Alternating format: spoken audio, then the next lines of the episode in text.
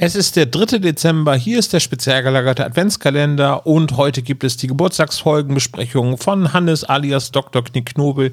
Es geht heute um Zug um Zug und ihr könnt heute ein Buch gewinnen mit Informationen auch zu der Hörspielserie Die drei, nämlich von Christian Rodenwald, die Welt der Hörspiele, also die drei Fragezeichen und die Welt der Hörspiele. Alles, was ihr machen müsst, ist einen Kommentar zu dieser Folge auf spezialgelagert.de hinterlassen und äh, der Kommentar muss heute am 3. Dezember erfolgt sein. Wir drücken euch die Daumen. Bis dann.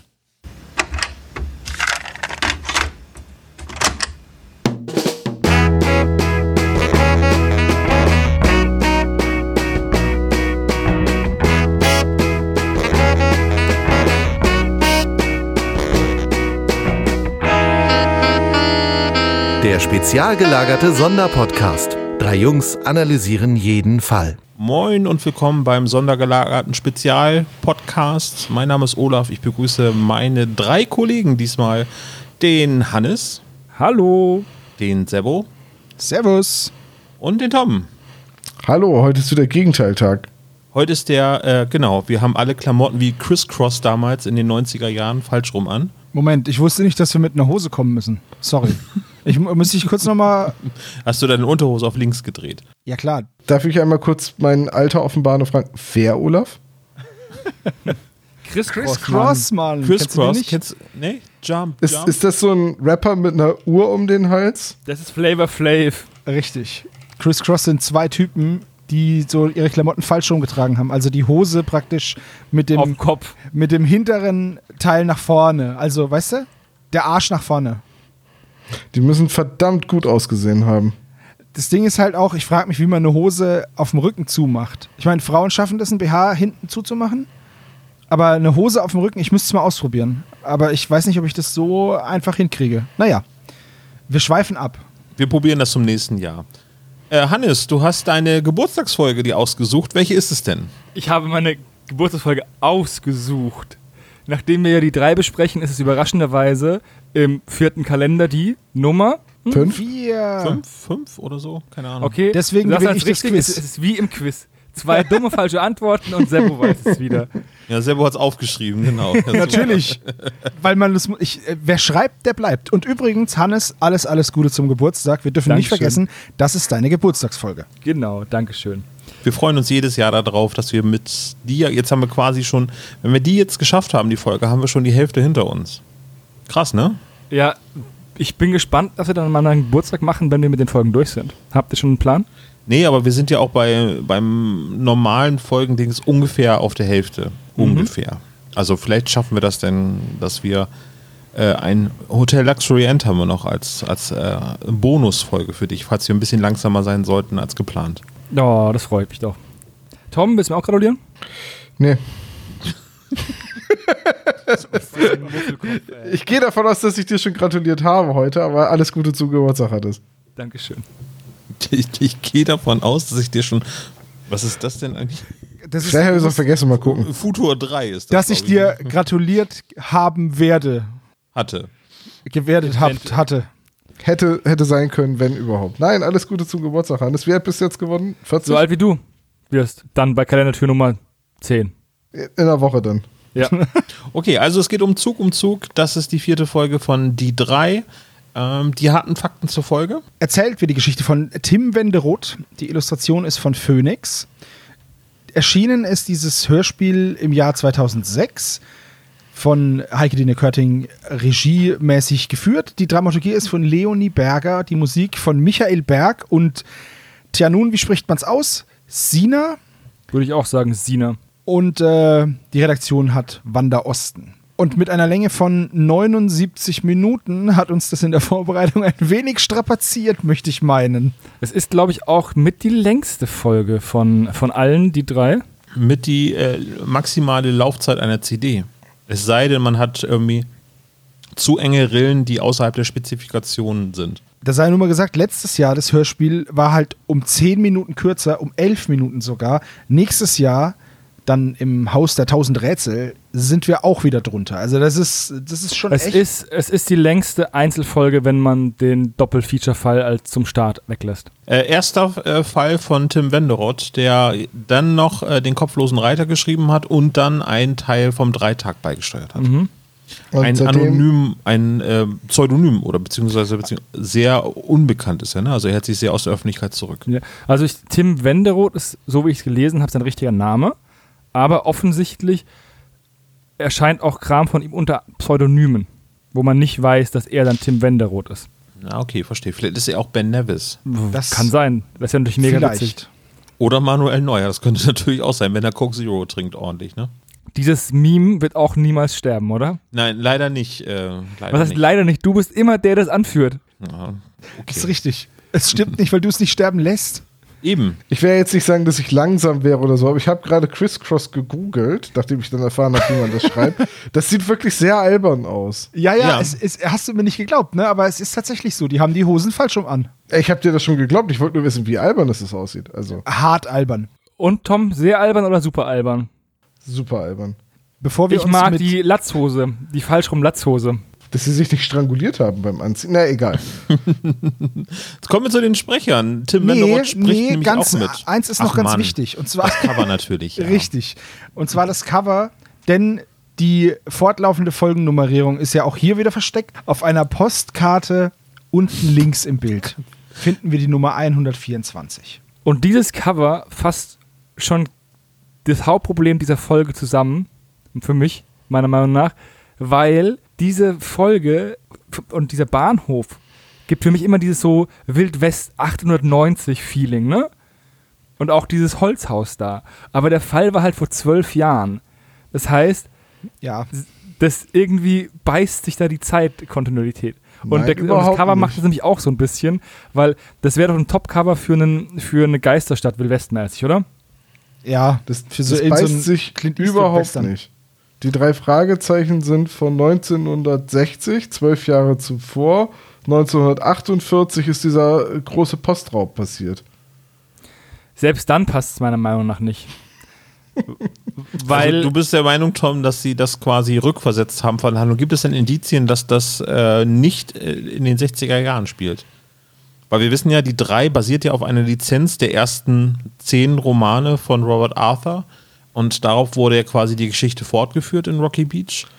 So Hm. richtig zeitlich verorten lässt sich die Folge nicht. Es gibt halt den Moment, an dem Peter zu einer Telefonzelle eilt. Das ist halt schon klar irgendwo vor den 90ern, bevor dann die Mobiltelefone weite Verbreitung fanden bei den drei Fragezeichen. auf der anderen Seite, vor zwölf Jahren war dieser Postraub und der Bahnhofswärter ist 33 Jahre im Dienst und er hat noch erlebt, wie Dampflokomotiven gefahren sind. Eben, das ist so. Das für mich, für mich spielt es halt einfach wirklich an der vorletzten Jahrhundertwende. Aber So.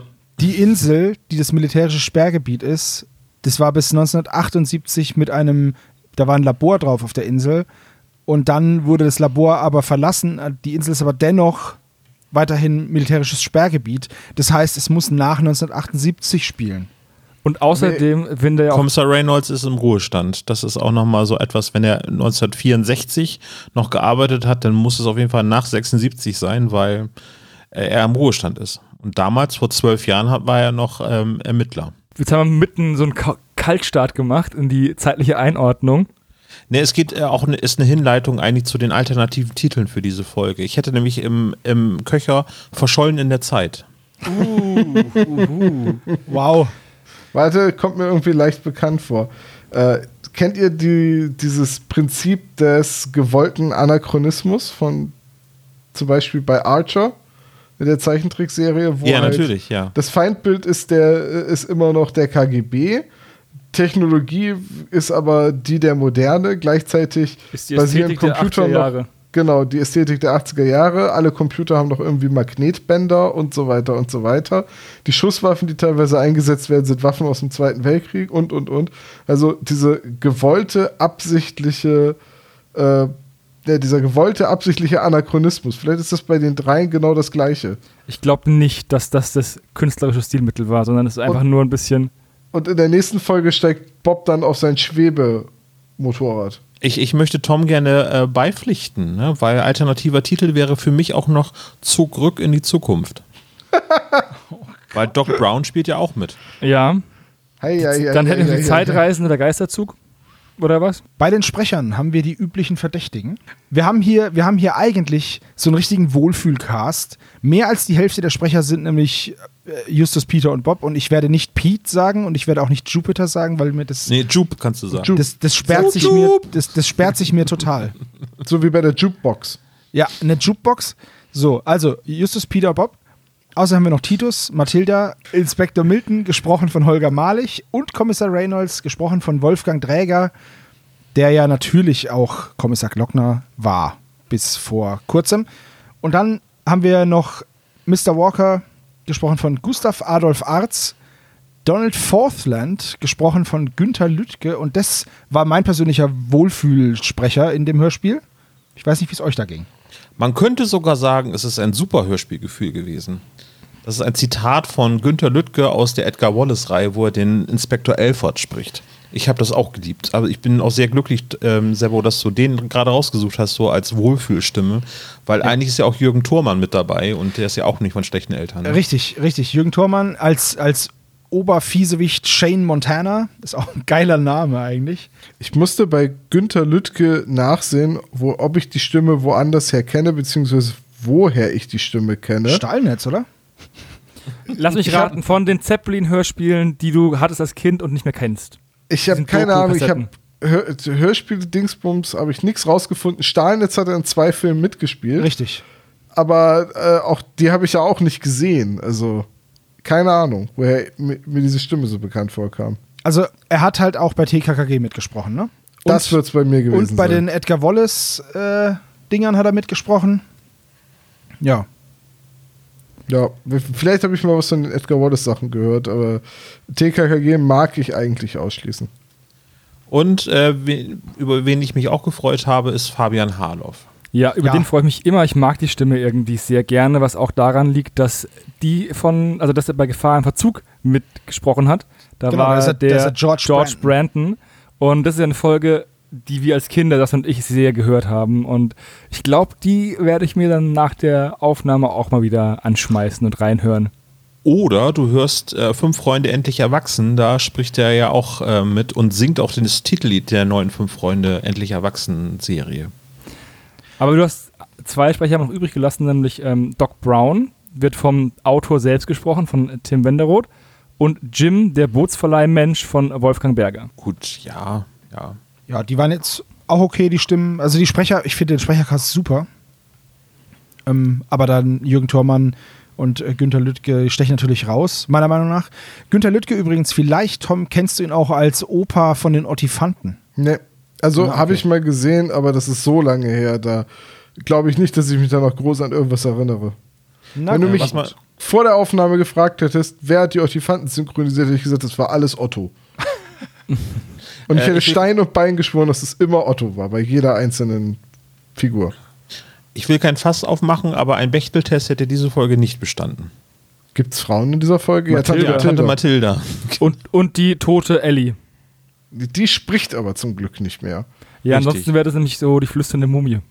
Tote reden nicht, Tote reden nicht. Ähm, aber bei dieser Folge, wo wir gerade bei Tante Mathilda sind, die hat ja so einen ganz kurzen Auftritt und ich weiß nicht warum, aber es hat mich sehr gestört, dass man sie im Skript immer und immer wieder Jupiter Jones hat sagen lassen. Also sie, sie Super ätzend, ja.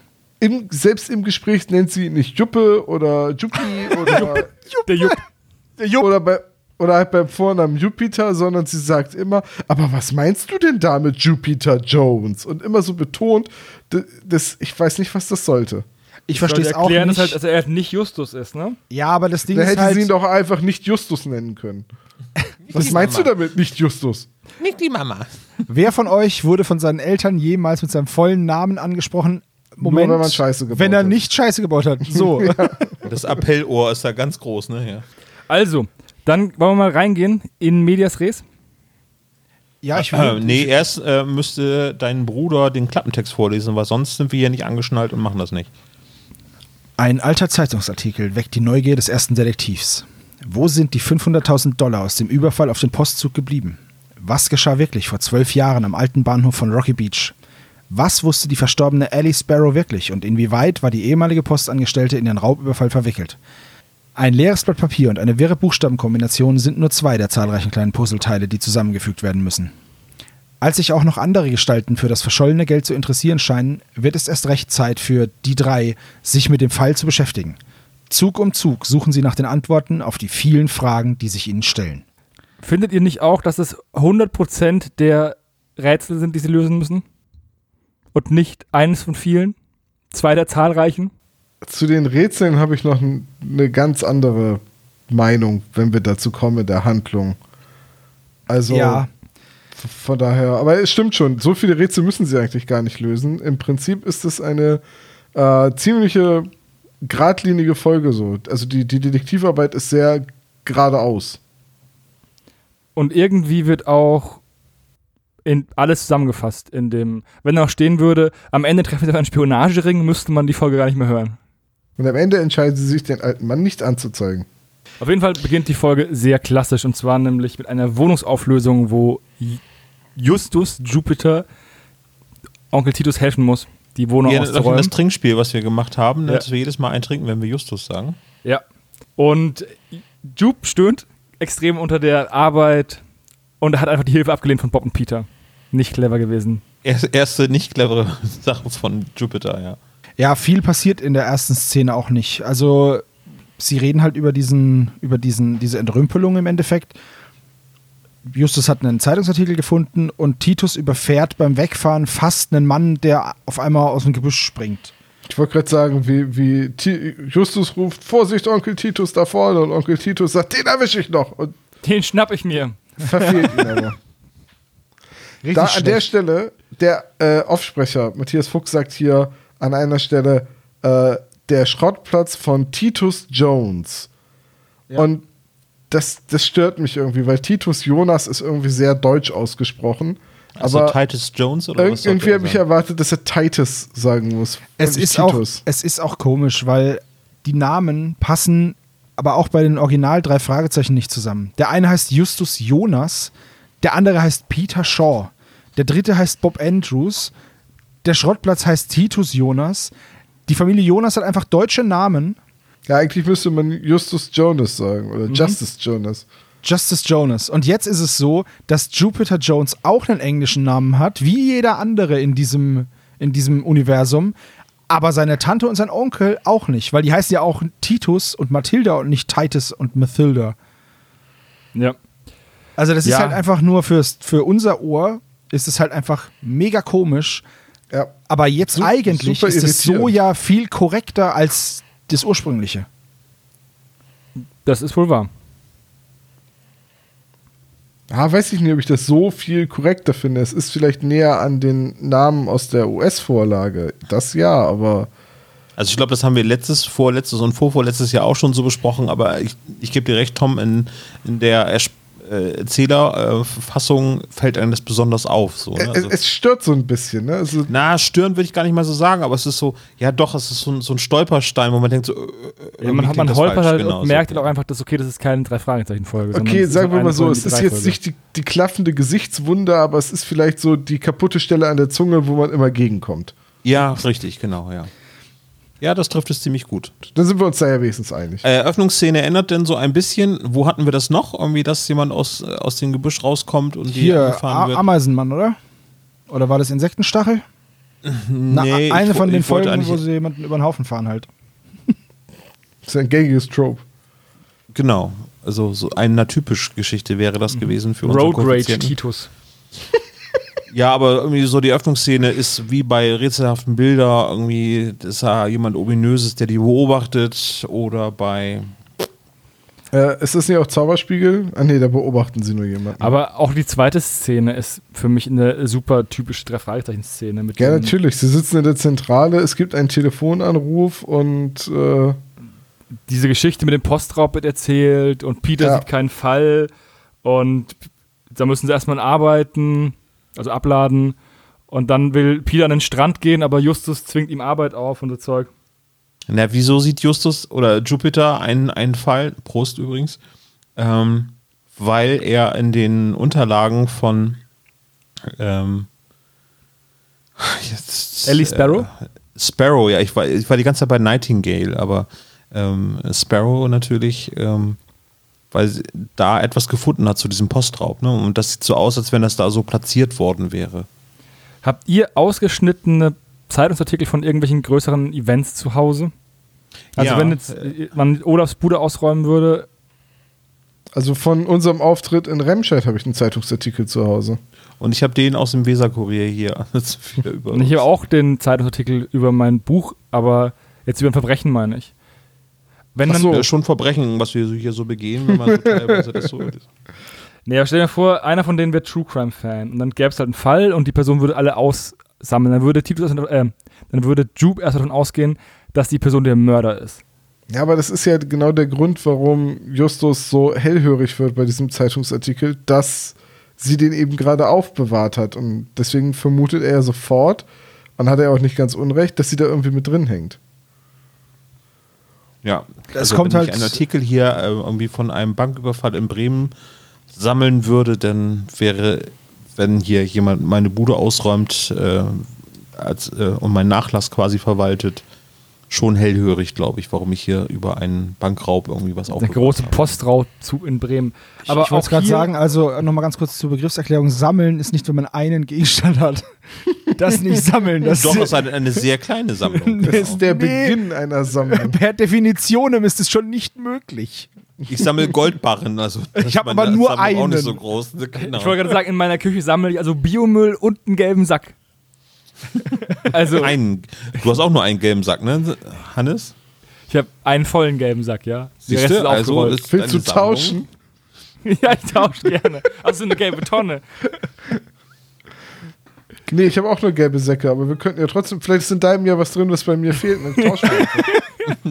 Ich wollte, Entschuldigung, dass ich das jetzt so ähm, äh, angestoßen habe. Verzeihung. Na, Sebo, du hättest ja jetzt, hättest du bei diesem Tauschgeschäft, hättest du jetzt eine Magabotato-Challenge draus gemacht, dass die beiden da Geländestücke draus bauen sollen. Aus dem gelben Sack des anderen.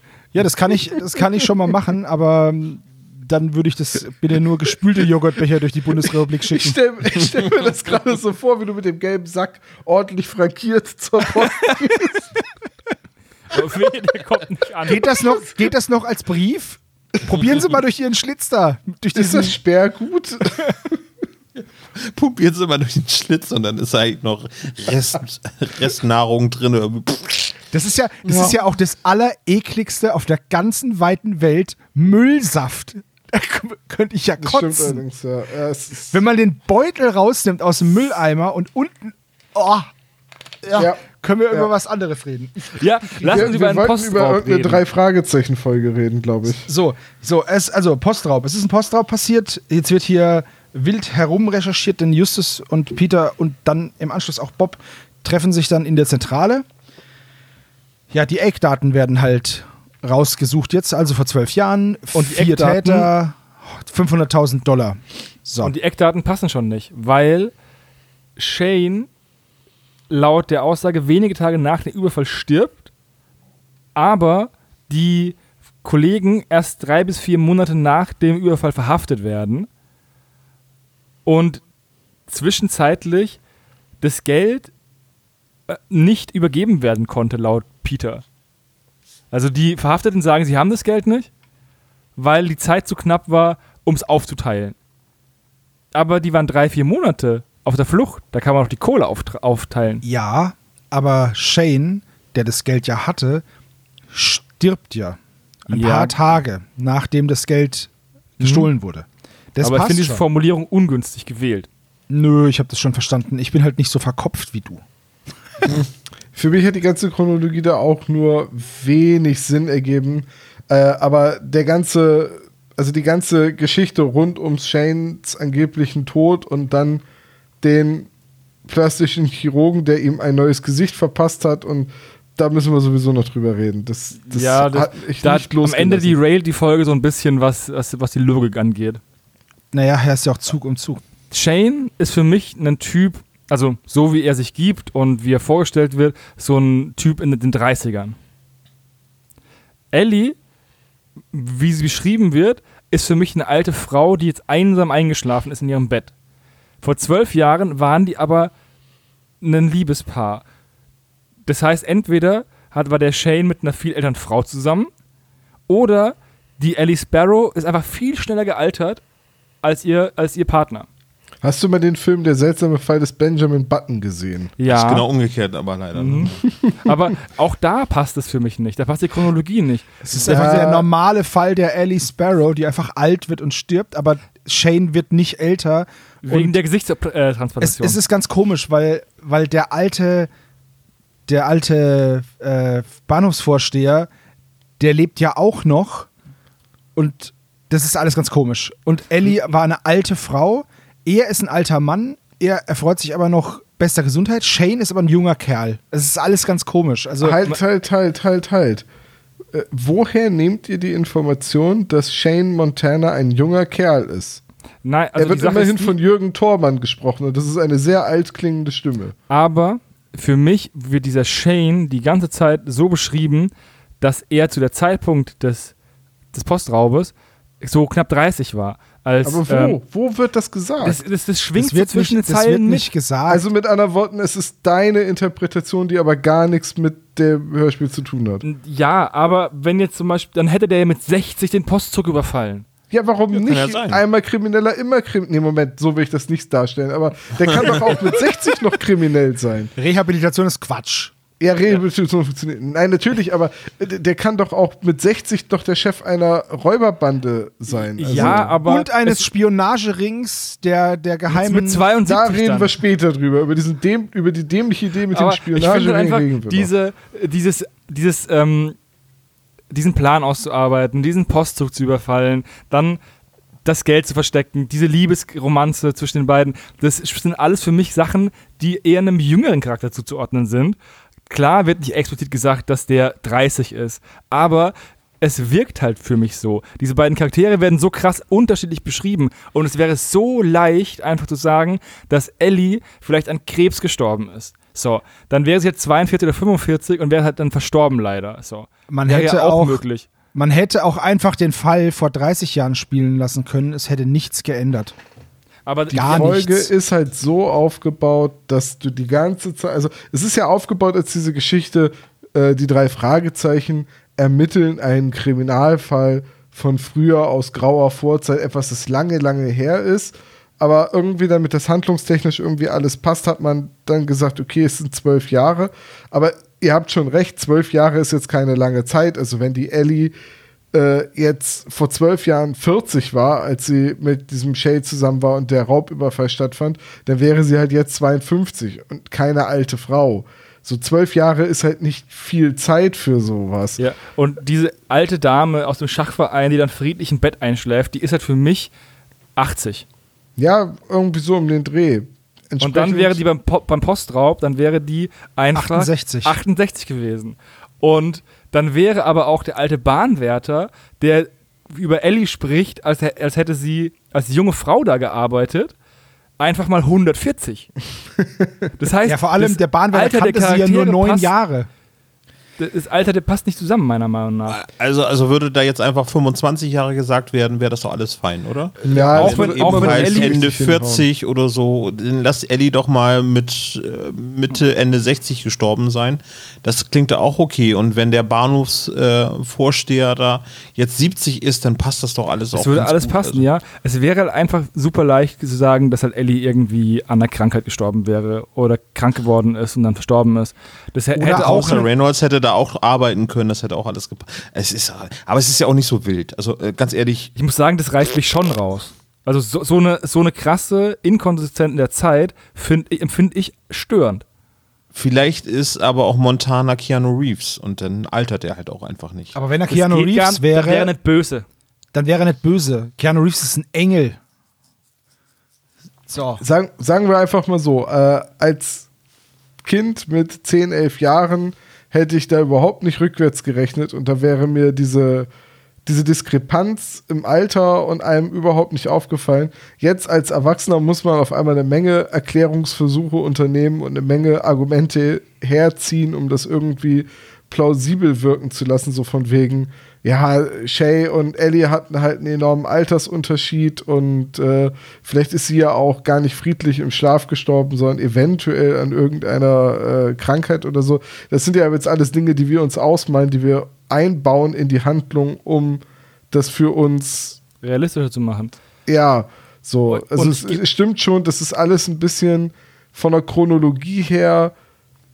Es, es ist halt ein bisschen gekünstelt, so, ne? Wa- was ich halt eben gerade meinte. Du hast halt das Gefühl, dieser Postraub liegt ewig lange in der Vergangenheit zurück, Ja, eben. aber tut er halt nicht. Und die Leute, wenn der, selbst wenn der Bahnhofswärter jetzt Mitte 70 ist, dann war der vor zwölf Jahren Anfang 60. Also, ne? Für mich Ja, ist auch der- das Konzept auch der eines ganze- Postraubs ist einfach Richtig. so ein Wild-West-Konzept. Das ist einfach eine Sache. Wann war denn gefühlt der letzte Postraub in Europa? Wahrscheinlich war das irgendwann Das war 57 der in England. oder so. Das ja, war mit dieser, dem Ronnie Bix oder so. Millionenraub in England, ja. Und Ronnie Bix ist einfach schon, ist schon gestorben. Der ist einfach schon uralt auch. Ja, Also- aber der große Postraub in England war 1963. Ja, eben. Dann, hätt's ja, dann wäre es ja wieder, ja wieder gepasst. Also auch, man muss auch dazu sagen, innerhalb von zwölf Jahren verkommt einfach der alte Bahnhof von Rocky Beach zu voll dieser Gespensterstadt und zerfällt komplett so.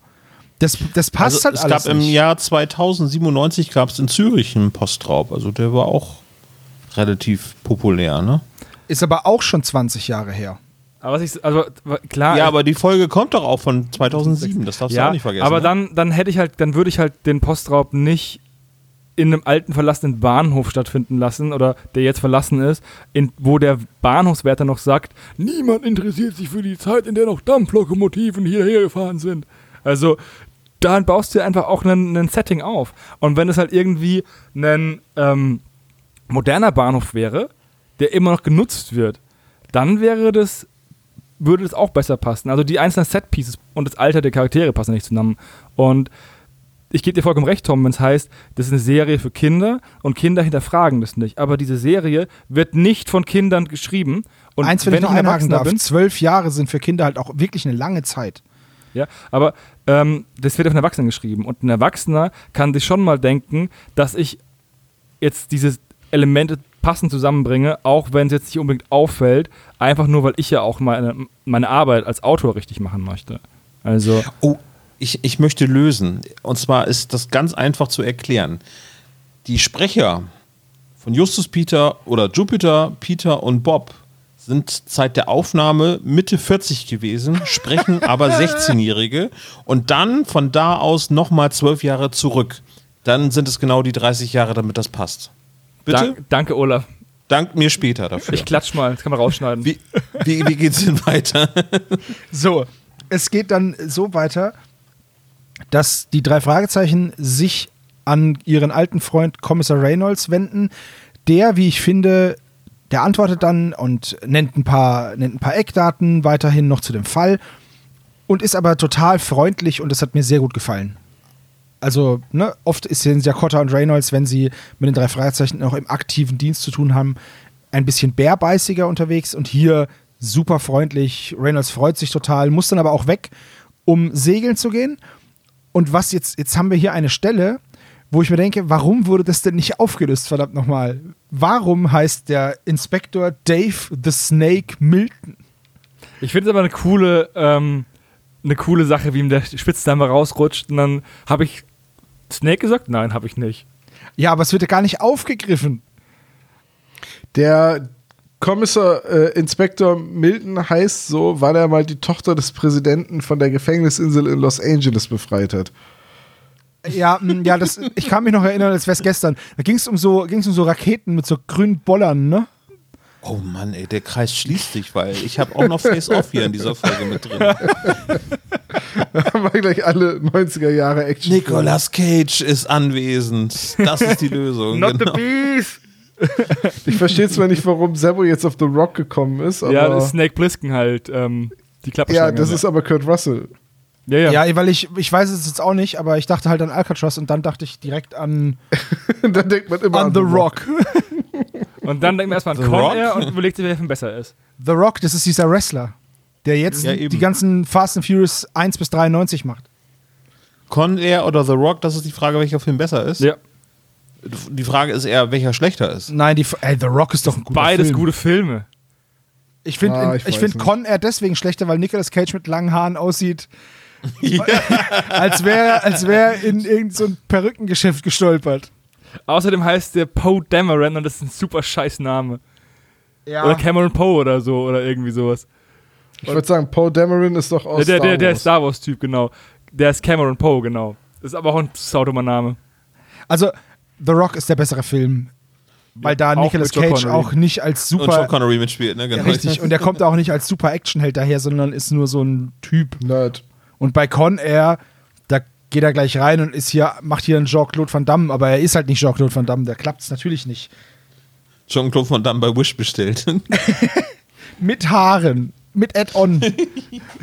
Ich will nochmal anmerken, Nicolas Cage hat einen Oscar bekommen, ne? ja. Ja. Das wollte ich er nur sagen. den- Hat er, in Leaving den, Las Vegas. hat er in dem Film mitgespielt oder haben sie ihm den gegeben, dass er nicht mehr kommt? Ja, hat er. Okay. Also das war der einzige Film, wo sein Overacting genau reinpasste. Naja, gut, okay. Wir bewegen uns jetzt zu Mr. Walker, dem ehemaligen Bekannten von Ellie. Texas Ranger. Genau. Und ähm, ja, dem erzählen sie dann halt so ein bisschen was von diesem, von diesem Postraub und er glaubt nicht an Ellies Schuld. Und sie bekommen von dem Mr. Walker dann noch Fotoalben mit irgendwelchen Hinweisen. So. Was Mr. Walker aber nicht gefunden hat, sind irgendwelche Hinweise auf ein eventuelles Vermögen oder irgendwas von Ellie. Also weder ein Sparbuch noch irgendwelchen Schmuck, nichts von finanziellem Wert. So, und das war eigentlich schon der Besuch bei Mr. Walker und dann sind wir wieder auf dem Schrottplatz.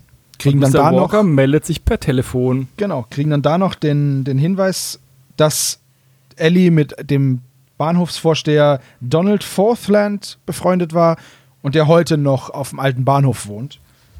Ja. Ja. Dann will Peter surfen gehen und Justus sagt, gute Idee, wir untersuchen jetzt die Möbel. und dann werden die Möbel untersucht, weil so Um nicht- funktioniert Demokratie. um nicht ganz unkritisch zu sein, manchmal und in diesem Fall besonders erinnert mich das Verhältnis von Justus und Peter an das Verhältnis von Hannes und mir. Ich als größerer, größerer Bruder, diese Schuld, die gestehe ich ein. Wenn ich irgendwas spielen wollte und Hannes was anderes spielen wollte, haben wir natürlich das gespielt, was ich spielen wollte, weil ich bin ja der ältere Bruder. So, und das erinnert mich ganz oft daran, wenn ich sowas mitkriege. Hannes, hey, lass uns Fahrrad fahren. Ich sag, ja, das ist eine gute Idee, wir spielen Tischtennis. So, dann Ich wurde verstehe, du bist also der. Despot. Ich bin kein Despot, ich bin ein älterer Bruder, der nicht wusste, wie man so richtig mit einem jüngeren Bruder umgeht in diesem Fall. Hat sich mittlerweile geändert. Aber Der Despot. als wir, als wir Kinder waren, als wir Kinder waren, war das so. Tom, lass das. Heute hören Sie Sebo, der zitiert oder erklärt, wie Begriffe sich zusammenstellen. Hannes kann als einziger entscheiden, ob ich ein Despot war oder nicht. Und ich war kein Despot. Stimmt's, Hannes? Sagte er, während er im Hintergrund schon die Messer fetzte. Also. Nein, ich hatte eine schöne Kindheit. So, und jetzt wieder zu drei Fragezeichen. Immer wenn die Folge. blauen Flecken verheilt waren, hatte ich eine schöne Es Kiste. war immer so schön, wenn er Schmerz nachgelassen hat. Ja, ja. Auf jeden Fall knackt Professor Peter den Schreibtisch. Das ist auch so cool. Ja, lass mich mal hier dran gehen. Oh, Professor Peter. Was ist denn das? Also, Und, Spitzname Professor für jemanden, der ein Schloss knackt. Habe ich erst selten Ja. erlebt. und Was Mathilda soll er sonst rein. sagen? Lockpicking Lawyer Peter? Einfach, einfach nur Fast Hands Peter oder sonst irgendwas. Wie halt. Schau dir auch mal die Mafia-Schläger und Typen aus den 20er an und übernimm irgendwie einen Namen von denen. Das passt dann schon. Es wäre so lustig, wenn er ihn ja. Fast Hand Pete nennen würde. Ja. Pistol Pete. Auf jeden Fall hat Mathilda schon angefangen, die Leiche Ellie ist noch nicht kalt und Mathilda verschleudert schon ihren Besitz für 40 Dollar. Naja, das, was ich da viel irritierender finde, ist, dass halt, äh, da kommt jemand und sagt, mich interessieren besonders die persönlichen Habseligkeiten. Wenn du jetzt irgendwie Kram auf dem Trödel kaufst, so aus einer Wohnungsauflösung, dann willst du doch eigentlich eher die Sachen haben, die nicht eng mit der mit dem Vorbesitzer assoziiert sind. Ja, vor allem, weil diese persönlichen Dinge ja meistens keinen Wert für dich haben. Weil, Richtig. Was ist Und in den auch Ordnern meist drin? ja- Rechnungen, Versicherungsunterlagen? Hammer. Eben. Es sei denn, du willst So. natürlich die Identität von der Frau stehlen. Ja, jein, es gibt aber solche Menschen. Also ich habe auf dem Flohmarkt äh, Sachen verkauft aus einem Nachlass. Ich, ich weiß nicht, ob das von meiner Oma damals war so. Und da waren halt alte Bilderrahmen mit dabei. Und dann kam halt ein, ein Interessent ran und haben sie auch noch Fotos dabei? So alte Fotos, wo ich denke, äh, ja, von meiner Oma, aber die werde ich hier garantiert nicht auslegen Ja, aber und es kann, verkaufen. kann aber durchaus sein, dass solche Leute dann eben, wenn, dann, wenn man dann sieht, der Rahmen ist schon recht alt, deine Oma war ja jetzt auch schon älter und dann kann es ja sein, dass das alte Aufnahmen sind, die man zum Beispiel dann, an denen man restaurieren übt oder so, weißt du? Zum Beispiel und vor allen Dingen, ich hatte zum Beispiel für, für Cthulhu, hatte ich auch mal auf dem Flohmarkt selber nach alten Fotos geguckt, weil ich solche Bilder, also gerne so Bilder aus den 20er Jahren, also Fotos Ja, genommen hätte mhm. als Charakterbild zum Beispiel. So als, ne, weil die so halt als Handouts so am Tisch, ja, ja. Ja, ja, genau, irgendwie, keine Ahnung, dann hast du irgendwelche äh, Whodunit-Geschichten, die du dir ausgedacht hast und dann hast du halt als Handout halt Fotos eben von, von Menschen aus den 20er Jahren. Ja, da fühle ich mich irgendwie immer, weiß ich nicht, das ist so etwas, das mag ich nicht. Fotos benutzen von Leuten, egal wie lange die schon tot sind. So, weil das, Ja. das sind ja Menschen, die haben ja eine Lebensgeschichte gehabt. Richtig, und die Seele ist auf diesem Foto gefangen. halt. Das ist halt Du hast genau, meine das, Seele das gestohlen. Problem. Genau das ist mein Problem damit, ja. Nee, Tom, du hast völlig recht. Das ist schon ein bisschen spooky. Auf der anderen Seite finde ich es, äh, es gibt durchaus Cthulhu-Abenteuer, wo Fotos von, von Persönlichkeiten aus den 20er Jahren so abgebildet sind. Irgendwie, keine Ahnung, Al Capone ist dann da drauf und jeder, der dann einen Charakterbogen kriegt, wo er irgendwie einen dicklichen Ermittler spielt und er dann ein Foto von Al Capone dann bekommt, denkt er, ey, ich bin Al Capone. Und das, das verändert dann automatisch, wenn du halt äh, die Person auf dem Foto identifizieren kannst, auch das Spiel. Und dann lieber eine unbekannte Person nehmen. So, ne? Also ich würde Fotos von historischen Persönlichkeiten nur dann verwenden, wenn es auch um die historische Persönlichkeit geht. Richtig, genau. Ja. Und das ist eben bei einigen Abenteuern eben nicht so. Der Also wenn ich jetzt eine Geschichte aus dem Vik im viktorianischen England erzähle und da taucht Oscar Wilde auf, äh, dann kann ich auch ein Foto von Oscar Wilde benutzen, aber ich würde jetzt nicht irgendein Foto benutzen und behaupten, das ist übrigens der Serienmörder, den ihr sucht.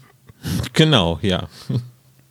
Ja, das ist halt so. Also, das hatte ich auch schon mal gemacht. Der hat natürlich damals keine Fotos gefunden, weil es macht ja auch kein Mensch eigentlich so, Fotos von seinen ähm, Ahnen zu verkaufen. Und äh, ja, aber schon ein bisschen komisch, ja. Also, sie finden aber auf der Suche nach, durch die Möbel noch ein Notizbuch und da sind noch mehr Artikel über den Raub drin und das spornt Jupe an, dass er wirklich jetzt einen Fall hat. Dass diese Frau wirklich mit diesem Postraubzug in Verbindung steht. Das wurde ja auch mehr oder weniger von Reynolds davor bestätigt, aber jetzt ist er sich 1000% sicher. Was sie aber auch finden, was viel wichtiger ist, ist ein leeres Blatt Papier. Schön wieder so ein Geheimschriftenrätsel und am Ende kommt raus, dass es die gute alte Zitronensaftnummer ist. Hat es mal einer von euch nachgeprüft? Weil den Trick gab es ja auch in der Mickey Mouse. Und dann hieß es, aber Vorsicht, ne? Ein Erwachsener muss bügeln. Ich habe mir das echt überlegt, ob ich das vor der Aufnahme mal ausprobiere, habe aber keine Zeit dazu gefunden, das zu testen. Aber kann man ja noch machen. Mit Zitrone meinst du jetzt? Ja, genau. Geha Zitronensäure, Geheimschrift. Das habe ich schon mal ausprobiert. Das funktioniert ganz gut. Na, Man kann das auch mit einer Kerze machen. Also man kann das auch die Zitrone quasi auftragen auf das Papier und dann mit der Kerze von unten machen und dann rußt das eben halt stärker eben an den Stellen, wo du geschrieben hast, man muss es nicht bügeln. Wichtig ist, dass du die Zitrone auch in den Löffel tust, wenn du die Kerze drunter machst. Ja. aber mit einer Kerze ist es natürlich gefährlicher, liebe Kinder. Nehmt lieber ein Ja, Bügeleisen und fragt genau. einen Erwachsenen, ob er mit euch bügelt. Und nehmt kein Genau, aber Heroin. Jupiter ist halt Weil- und Jupiter ist halt so dumm, dass er sich halt am Bügeleisen verbrennt. Erwachsene bügeln nämlich total gerne. Ja. Das ist auch so ein Ding. Ich dachte, als ich ausgezogen bin in meine erste Wohnung, also in, mein, in meine WG damals, oh, jetzt musst du auch so coole Sachen machen wie voll verantwortungsbewusst bügeln und so. Habe ich einmal gebügelt, es hat zweieinhalb Stunden gedauert, es war super scheiße. Und dann habe ich mir gedacht, naja, dann ist das T-Shirt halt verknittert, ist okay. Und eine Jeanshose kann man eh nicht bügeln, das passt schon. Und seitdem habe ich nie mehr gebügelt und ich weiß auch nicht warum. Weil Meine Mutter hatte mir erzählt, dass sie früher meine Unterwäsche gebügelt hat. Unsere Mutter auch. Auch unsere Socken wurden gebügelt. Keine Ahnung warum. Ich bügel noch nicht mal meine Hemden. Nur die Leinenhemden bügel ich, weil bei denen es echt kacke aussieht. Die anderen hänge ich einfach in den Schrank und lass die Schwerkraft die Arbeit machen. Ja, einfach so, So- noch leicht feucht auf den Haken und den Rest macht die Schwerkraft. Ja. Nee, aber warum hat meine Mutter das getan? Keine Ahnung. Hat sie sich so gedacht, Mensch, wenn der Junge beim Sport ist und irgendwie sich in der Umkleide umzieht. da muss, die da muss, eine, sagen, da muss eine "Boah, Buntfalte in der aber eine schön sein. gebügelte Unterhose. du." Ey, Felten, wir finden dich echt kacke, aber das ist echt schöne Unterhosen. so beginnen Da muss, solche da muss so eine Knickfalte so war das sein. halt damals in, in den 60ern. in, den, Ja. in den Comics von den 60er Jahren. Oh. Ich habe auch eine Bügelfalte in der Unterwäsche gehabt. Auf jeden Fall spo spotten Peter und Bob darüber, dass Justus gut bügeln kann. Aber was lernen wir daraus? Peter muss offensichtlich zu Hause selber bügeln. Ja, und Bob anscheinend auch. Also ich muss äh, gestehen, dass ich mit 16 auf jeden Fall noch nicht gebügelt habe zu Hause. Oder Vi- 17. Vielleicht schauen die auch einfach mal zu beim Bügeln und treiben sich nicht immer einfach nachts in irgendwelchen Bahnhöfen rum. Also ich weiß, dass die Das Unterseite beim Bügeleisen sau heiß ist. Da habe ich mal dran gefasst als Kind. Das war nicht so schön. Und dass das da auch nicht draufsteht, könnte heiß werden, ne? Ich konnte ja nicht lesen. Achso. ja, aber äh, eigentlich hat mir die Szene ziemlich gut gefallen, weil das so wieder so klassisch detektivmäßig ist. So. Das äh, ist schön. Allerdings ich, hat sich mir nicht ganz erschlossen, ähm, wie dieser Brief jetzt, warum dieser Brief jetzt da war und wie der funktioniert hat. Weil der Briefumschlag war unter der Schublade geklebt. Der Brief war schon geöffnet. Das Blatt war aber weiß. Wer hat den geschrieben? Shane, weil es steht ja da, dein S-Punkt als Ende. Sebastian war es nicht. Deswegen muss es Shane gewesen sein. Der hat den also geschrieben für die Ellie. Die hat ihn aber nicht gelesen, sonst wäre ja die Tinte, also diese, diese Zitronentinte, braun. Ich verstehe das ganze System jetzt nicht. Also ich habe das jetzt so verstanden, Shane hat den Brief an Eddie geschrieben, damit sie weiß, wo das Geld versteckt ist. Ja, Das stimmt schon, aber Ellie hat sich anscheinend nicht dafür interessiert, richtig. Wie zu soll, lesen. richtig, Ellie kann es ja nicht lesen, weil sie ja das Ding nicht gebügelt hat oder erhitzt hat. Sie hat ja aber offenbar auch nie nach dem Geld gesucht.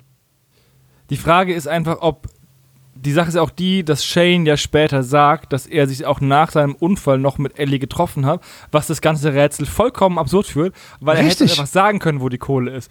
So, Genau das. Zu, Schnuckel, schau mal im Postkeller nach, da ist ein Stein, da ist die Kohle drin.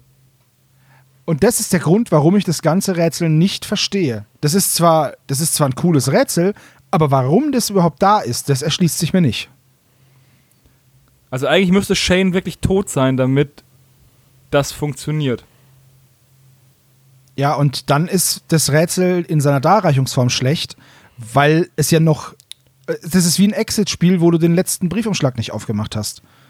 Aber trotzdem, weißt du, das ist ganz komisch, weil er wurde ja nicht, es wurde ja nicht gelöst, das Rätsel von der Ellie. Ja. Und dann wieder Ab- zugemacht und wieder unter die Schublade gebappt. Das versteh, ich verstehe es nicht so ganz. Aber naja. Im So- Gegensatz zu der Ellie scheitern die drei Detektive nicht an dem Rätsel, sondern kriegen es einigermaßen schnell hin, dass der Bahnhof gemeint ist. Ja, ich, also das Rätsel an sich, der Text, der ist voll in Ordnung. Also, das ist kein super schweres Rätsel jetzt, aber es ist in Ordnung. So, Das ist richtig, ja. Aber ich bin da Was- ganz bei dir, das macht nicht so viel Sinn, dass, das, dass sie es nie gelesen hat. ja. Was wir nicht vergessen dürfen und was ein sehr wichtiger Gegenstand ist, viel wichtiger als dieser Brief, Sie finden in dem Schreibtisch auch noch ein paar Negative. Liebe Kinder, Negative, wenn man früher ein Foto gemacht hat, dann wurde das auf so einen Film gebannt und dann musste man die erst entwickeln und dafür gab es so Negative. So, Fotos ist wie YouTube, nur in Standbild. genau. Ist praktisch ein ich ein GIF. Drucken. Es ist ein GIF, das ihr ausdrucken könnt. Zwei dumme ein Gedanke. So. Ähm, äh, Bobo macht davon Abzüge. Und wir sehen jetzt, dass es halt irgendwelche, ja, Urlaubsbilder von aus der Luft sind. Luftaufnahmen von Strand und Insel. Außerdem, ähm, ja, das passiert jetzt im, in, diesem, in diesem Zwischentext, vom, den der Erzähler jetzt so von sich gibt. Denn wir sind dann am nächsten Morgen und in die Zentrale wurde mal wieder eingebrochen. Die Fotoalben sind weg. Dafür wurde natürlich spurensicherheitsmäßig ein, ein Zigarettenstummel dagelassen von einer Marke, die es anscheinend nur einmal auf der Welt gibt. Black Ich Gold. finde, die, nee, die gibt's schon. Also sagt er ja später auch, das rauchen wahrscheinlich tausende Menschen, aber dieser Zigarettennamenmarke Black Gold. Also Black Gold ist ja Öl. Mhm. Ja. Und ist das jetzt so eine Anspielung darauf, dass die Leute quasi Teer in der Lunge haben, wenn sie das rauchen? Oder? Wäre ziemlich cool, ne? Ja, Ich schon. verstehe halt nicht ganz, wieso du so wenig Selbstbeherrschung haben kannst, dass du bei einem Einbruch Der noch dauert zwei eine Minuten. rauchen musst. Ja. Also, wie süchtig kann man, Lieblingszigarettenmarke. wie, wie süchtig kann man denn sein? Also, da kann man auch mal aus, der Nä aus dem Nähkästchen plaudern. Ich In unser Elternhaus wurde auch mal eingebrochen Ja. und einer stand am Fenster Schmiere und der hat auch geraucht und hat Der dann hat Kippen vor allem- auf unserer Mama Fensterbank ausgedrückt. Richtig, und das war nicht nur eine Kippe, die sind bei uns eingebrochen damals, die werden, ich weiß nicht, wie lange die da waren, aber nicht, das kann nicht lang gewesen sein, vielleicht eine halbe Stunde. Und der Typ hat in dieser Zeit fünf oder sechs Zigaretten geraucht, am Fenster stehend und hat auf die Hofeinfahrt geguckt, wenn wir wiederkommen. So. Und die waren halt da, der hat da überall hingeascht und das Zeug war halt auf der Fensterbank und ausgedrückt. Damals weiß ich nicht, ob das mit der DNA schon so weit war, dass man das da so super entwickeln konnte oder dass es so verbreitet war, auch in Verbrecherkreisen, dass man am besten sowas nicht da lässt. Die Idioten hatten ja nicht mal Finger, die hatten ja nicht mal Handschuhe an. Also, aber das war schon krass. Also verstehe ich auch nicht, wie man es eine halbe Stunde nicht aushalten kann, keine Fluppe zu rauchen. Und dann hat er fünf oder sechs geraucht. Also das war Der, der raucht Wurden die halt denn Kette. gefasst, eure Einbrecher? Nee, glaube die wurden nicht. nicht gefasst, aber ähm, die Polizei war sich relativ sicher, die Täter gefunden zu haben. Es, die sind aber abgehauen. Das war neben uns haben ein paar Junkies gewohnt. Und die Polizei geht davon aus, bis heute, dass das Beschaffungskriminalität war, weil es wurden halt so Sachen geklaut wie Videorekorder, Stereoanlage, solches Zeug halt. Dass du Halt halt volle Parfümflaschen von meiner Mama. Genau, dass du halt verchecken kannst, um Geld zu haben für Drogen. Und die Typen waren auch, das waren ganz seltsame Typen. Die haben immer irgendwelches Gras geraucht äh, vor dem Haus, also im, im Garten hinten. Die Gärten haben aneinander gegrenzt, da gab es keinen Zaun dazwischen. Den gab es dann erst 20 Jahre später. Und die sind dann praktisch von dem Grundstück aus der Wohnung bei uns eingebrochen und durch die Gärten wieder abgehauen, vorne auf die Hauptstraße. Das geht aber nur, wenn du dich in der Gegend auskennst, sonst verläufst du dich in den Gärten. Ja. Okay, liebe Spezies, wenn ihr zufälligerweise einen alten Gameboy besitzt mit der Aufschrift S. Stangl oder Sebastian S. Punkt, Dann lauft. Oder wenn Dann- plötzlich ein Kettenraucher bei euch vor der Tür steht, euch einen alten Videorekorder und eine Flasche Parfüm anbietet. hey, du willst so einen Videorekorder kaufen. Ja, das war, war damals weird. Das ist komisch, wenn jemand in, deine, in dein Haus einbricht. Das ist ganz seltsam. Glaube ich sofort. Aber du kannst nichts machen. Auf jeden Fall ist es durchaus realistisch, dass der Rauch beim Einbruch aber nicht minder dumm. Ja, Das können wir richtig. festhalten. Sehr hohl ist es. Überhaupt einbrechen ist- ist, hart. Das zweite Mal bei den drei Fragezeichen mindestens, dass Zigarettenstummel am Tatort gefunden werden. Das war ja auch schon in der Nacht des Tigers. Nee, gar nicht wahr. Äh, bei Späte, Späte Rache. Rache. Genau. Vielleicht Nacht des sollten die einen bin ich Aschenbecher mir in die gerade Zentrale unsicher, schicken. ob das davor kommt. Ja, stell so einen Aschenbecher hin, dass bitte dann Asch wenigstens da rein. So, hä, ich wusste, dass du rauchst, Justus. Erst für die Einbrecher, die kommen. Das ist so ein Aschenbecher mit so einem eingebauten Müllbeutel darunter, das ist so ein Beweismittelsack. Ja. Ich frage mich aber ganz, ich frage mich aber ganz ehrlich, wann das erste Mal bei den drei Fragezeichen sowas wie eine DNA-Analyse gemacht werden wird. Weil bei TKKG analysieren sie zumindest irgendwelche Stoffe. Und vielleicht gibt es ja dann, und Fingerabdrücke gibt es ja sowieso, aber vielleicht gibt es auch irgendwann mal eine DNA-Analyse. Weil eigentlich, mittlerweile ist die Technik ja nicht mehr so komplex. Also, Also ich glaube, die DNA-Überprüfung ist, wenn sie ein Haar von einem Täter finden, dann äh, würden sie auf jeden Fall den Glatzköpfigen dann freisprechen. naja, ich sag mal so, das letzte Mal haben sie eine CSI Katze, Rocky Beach. das letzte Mal haben sie eine Katze für einen Täter gehalten, ne? Also. Also, was ich sagen, also ich glaube nicht, dass es kommt, weil es zu sehr mit dem mit diesem Detektivnarrativ bricht. Während TKKG ja eher am Puls der Zeit ist, ist es ja dieses, naja, diese Vergangenheit bei den drei Fragezeichen und da bleibt es halt auch drin. Das würde halt auch irgendwie nicht dazu passen, wie Justus die Fälle klärt. TKKG, also known as äh, CSI Millionenstadt. Ne? Ja. Also. Ja. Auf jeden Fall muss äh, Naja. Jupiter da bleiben, weil Tante Mathilda und Onkel Titus noch in Malibu sind. Und die anderen beiden düsen zum Bahnhof und sprechen da mit dem wunderbaren alten Bahnhofswärter, dem Mr. Forthland. Ja.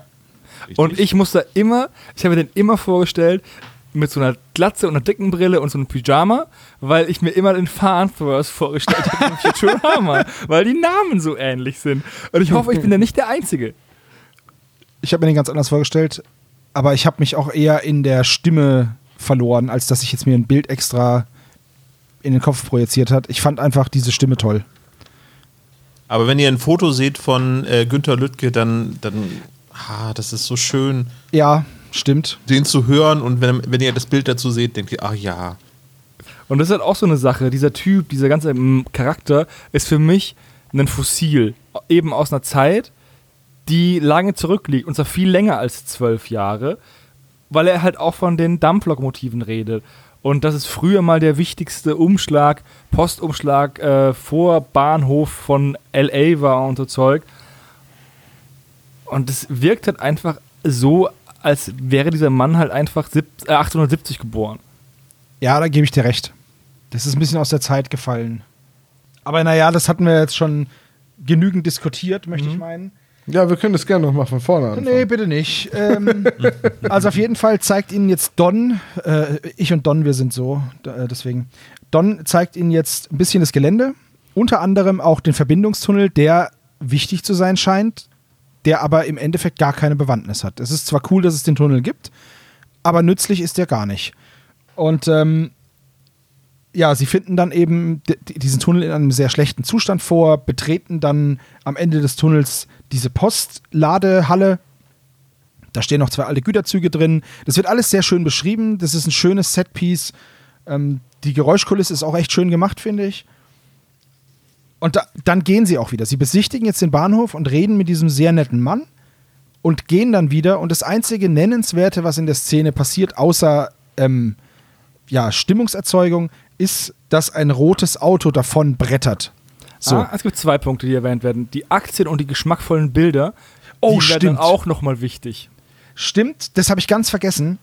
Ähm, das ist nämlich so ein bisschen Foreshadowing und ich finde, das ist echt gut verpackt. Weil, da gebe ich dir recht.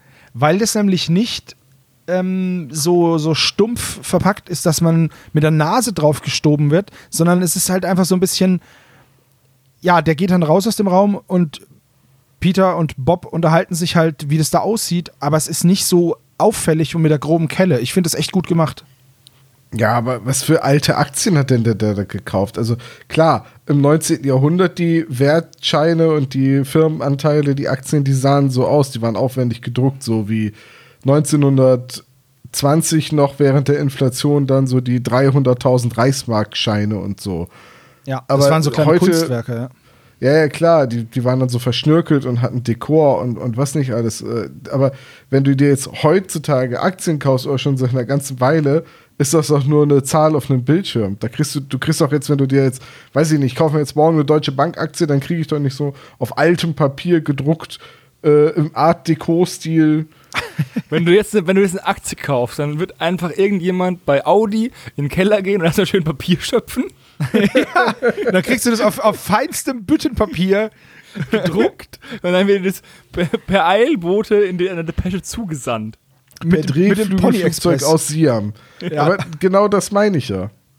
Aber da sind wir ja wieder bei dem Bruch mit, dem, mit, diesem, mit dieser Zeit. Das passt wieder nicht so richtig zusammen. Wenn jetzt natürlich ja, hier jemand niemand ist. hängt sich doch dann Aktien an die Wand, die er jetzt kauft. Das ist doch. Ja, gut, es, also ich, ich bin jetzt kein, ich bin ja nur ein armes kleines Licht. Ich habe keine Aktien. Aber wenn wir hier, Oh, ein bisschen Geige im Hintergrund. Ist okay, ist okay. Wenn du reinschneidest, gerne. Aber wenn hier dieser Thorsten ist, der diesen Porsche jetzt in dieser einen Woche verdient hat mit den 100.000 Euro, der hat bestimmt auch ein Aktienpaket. Wenn der zufällig zuhört, dann, Thorsten, sag mir doch bitte mal, wie heutzutage Aktien aussehen und ob man die wirklich noch auf handgeschöpftem Büttenpapier, mundgeblasen und, und Fuß bemalt an die Wand hängen kann. Das wäre ganz cool. Ja. Ich überlege mir, äh, äh, also es gibt die Papieraktien, äh, Ja, das sind Aktien, wenn du dich an einem Papierunternehmen beteiligst oder was? Also, das ist das, was rauskommt, wenn du das googelst, ja. Aber ich frage mich, wann das halt eingestellt worden ist. tut mir leid, ich war immer arm. Ich habe keine Ahnung. Ich, ist nicht meine Materie. Ja, okay, auf jeden Fall hat er, gewisse Kunstschätze in seiner Wohnung hängen. Und Peter und Bob denken sich aber nichts und gehen halt zurück. Und werden Ja. eben von einem roten Auto fast angefahren. Genau. So, in der Zentrale. Justus telefoniert gerade mit Inspektor Milton, mit The Snake. Der sucht ihm gerne die Akten raus. Fand ich auch ganz cool. Dann überlegen sie noch ein bisschen rum, okay, wo haben die sich denn geküsst zum ersten Mal und wo könnte das denn sein? Vielleicht in den Katakomben. So ein paar Gedankenspiele, mehr aber auch nicht. Und dann werden sie von Milton mehr oder weniger forsch eingeladen, doch bitte die, Akt, die Akten gefälligst im Polizeirevier zu sichten, weil er bringt sie ihnen bestimmt nicht vorbei. Und da sind sie dann eben und gucken sich die an und dann gehen sie zu Teds Eisparadies. Ja.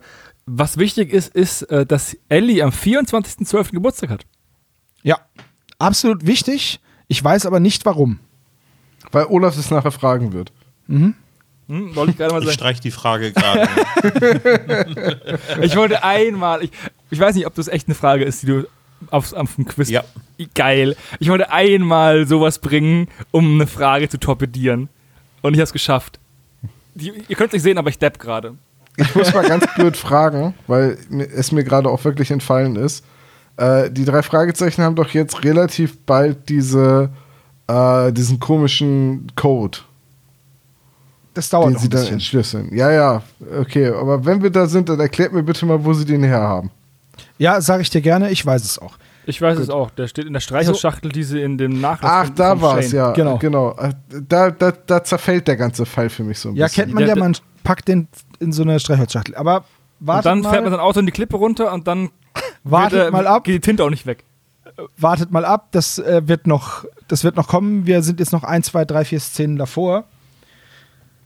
So, wir erfahren jetzt nämlich von diesem Unfall von Shane, dass der gestorben ist. Die Leiche aber nie gefunden wurde. Ist auch so ein klassischer Detektiv-Trope. Wir erfahren, dass Ellie am 24.12. Geburtstag hat. Also, wenn ihr das hört, liebe Spezies, denkt mal an Ellie. Am 24.12. gratuliert ihr dann. Und ja, Bob fällt dann auf, dass dieses rote Auto, das sie fast umgefahren hat, sie anscheinend zu beschatten scheint, denn er hat es auch schon vor dem Schrottplatz gesehen. Justus möchte dann abends nochmal zu dem Bahnhof, um das Ganze zu überprüfen, also ob sie das Versteck finden können. Sie gehen dann in diese, in diese Postlagerhalle und finden da tatsächlich einen mit einem Herzchen markierten Stein, der auf dem Boden liegt und ein Loch in der Wand, greifen rein und werden mit einer Wie Pistole groß muss dieses Loch sein, dass da 500.000 Dollar reinpassen? Weil selbst wenn es 100-Dollar-Scheine sind, sind es ein paar Bündel. Ja, aber Oder hintereinander vielleicht. ja, vermute ich auch. Also nicht en bloc, sondern wahrscheinlich gerollt und dann auch hier wieder, ich bin zu arm, um zu wissen, wie viel Geld so viel Geld ist. Hey, Wenn es 100-Dollar-Scheine sind, dann ist so ein Bündel mit, keine Ahnung, 10.000 Dollar normal dick. Was ist denn normal dick? Ja, so wie die Bündel, die Olaf halt immer in der Hosentasche hat. Genau, warte mal, hier, hier so. so. Ja, ich sehe es. Mhm, interessant. Also ich finde dieses Loch arg klein, also für das Geld. Ich kann mich auch irren, weil ich, wie gesagt, auch noch nie so viel Bargeld besessen habe. Aber Nee, ich finde die, diese Szene insgesamt ein bisschen spooky. Vor, vor allem, als der Finnegan dann auftaucht, hört man ja auch so wie so ein Zombie-Geräusch, so ein, so ein Sch- Monsterschreiartiges Geräusch im Hintergrund. Wo er so, so, was soll das denn jetzt sein? So, ist- soll das der Schockeffekt sein oder hä? Ja, das war, das war auch. Also, die, die Folge hat ja zwei von diesen Jumpscares und ich finde die immer, weiß ich nicht. hä, die hat zwei Jumpscares. Wo hat die zwei Jumpscares? Ja, jetzt dem Hände hoch? einen, mit dem Hände hoch. Und das andere ist dann später an der Hütte. Auf der Ach Insel. so, also wo sie ertappt werden beide Male. Genau. Ja, ich empfinde das nicht als Jumpscare, muss ich ganz ehrlich sagen. Ja, man kann damit rechnen. Aber ja, trotzdem. Auf so, jeden Fall also. ist Finnegan aufgetaucht und Finnegan ist der Ziehsohn von, von Ellie. Saß selber im Gefängnis, hat dort einen Kollegen von Shane kennengelernt und dachte, dieser Shane, der hat meine Ziehmutter so schlecht behandelt, dem klaue ich jetzt seine Beute. Eigentlich ein schöner Zug. Shane deponiert das Geld für seine Freundin und der Finnegan sagt sich, haha, das Geld klaue ich und schenk's meiner Mutter. Plot Twist, selbe Person. Super cool. Auch wieder so eine Inkonsistenz, wo ich mir gedacht habe, das macht ja wenig Sinn eigentlich. Allgemein macht es wenig Sinn, dass er das Geld da drin versteckt. Ja, das ist ja eben, das war ja mitten in einem geschäftigen Bahnhof.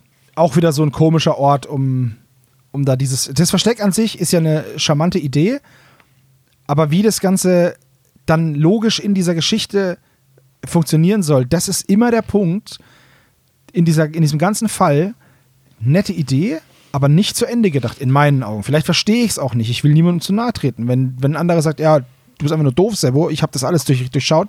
Nee, also warum die Beute ausgerechnet da versteckt wird, äh, verstehe ich auch nicht. Ich verstehe aber auch nicht, woher dann auf einmal der Militärstützpunkt und der Geheimnisverrat und äh, die Spionage und so weiter kommt und warum der Typ sich ein neues Gesicht operieren lässt, Ja. aber immer noch in der Gegend operiert, statt einfach woanders zu arbeiten. Was ist denn an Rocky Beach und dieser Insel so wichtig? Und das ergibt Naja, Rocky alles Beach hat Sinn. einfach alles, was du brauchst, aber hat eben auch den Charme der Kleinstadt. Das ist ein gewisses Lebensgefühl, das man halt einfach nicht bekommt woanders. Übrigens, Hannes Ja, hat einen neuen Job angenommen. Dank. Der ist jetzt Tourismusfachberater für Rocky Beach. Also wer da mal Ach, hin ich möchte. verstehe. Ja. Kannst du bei mir melden.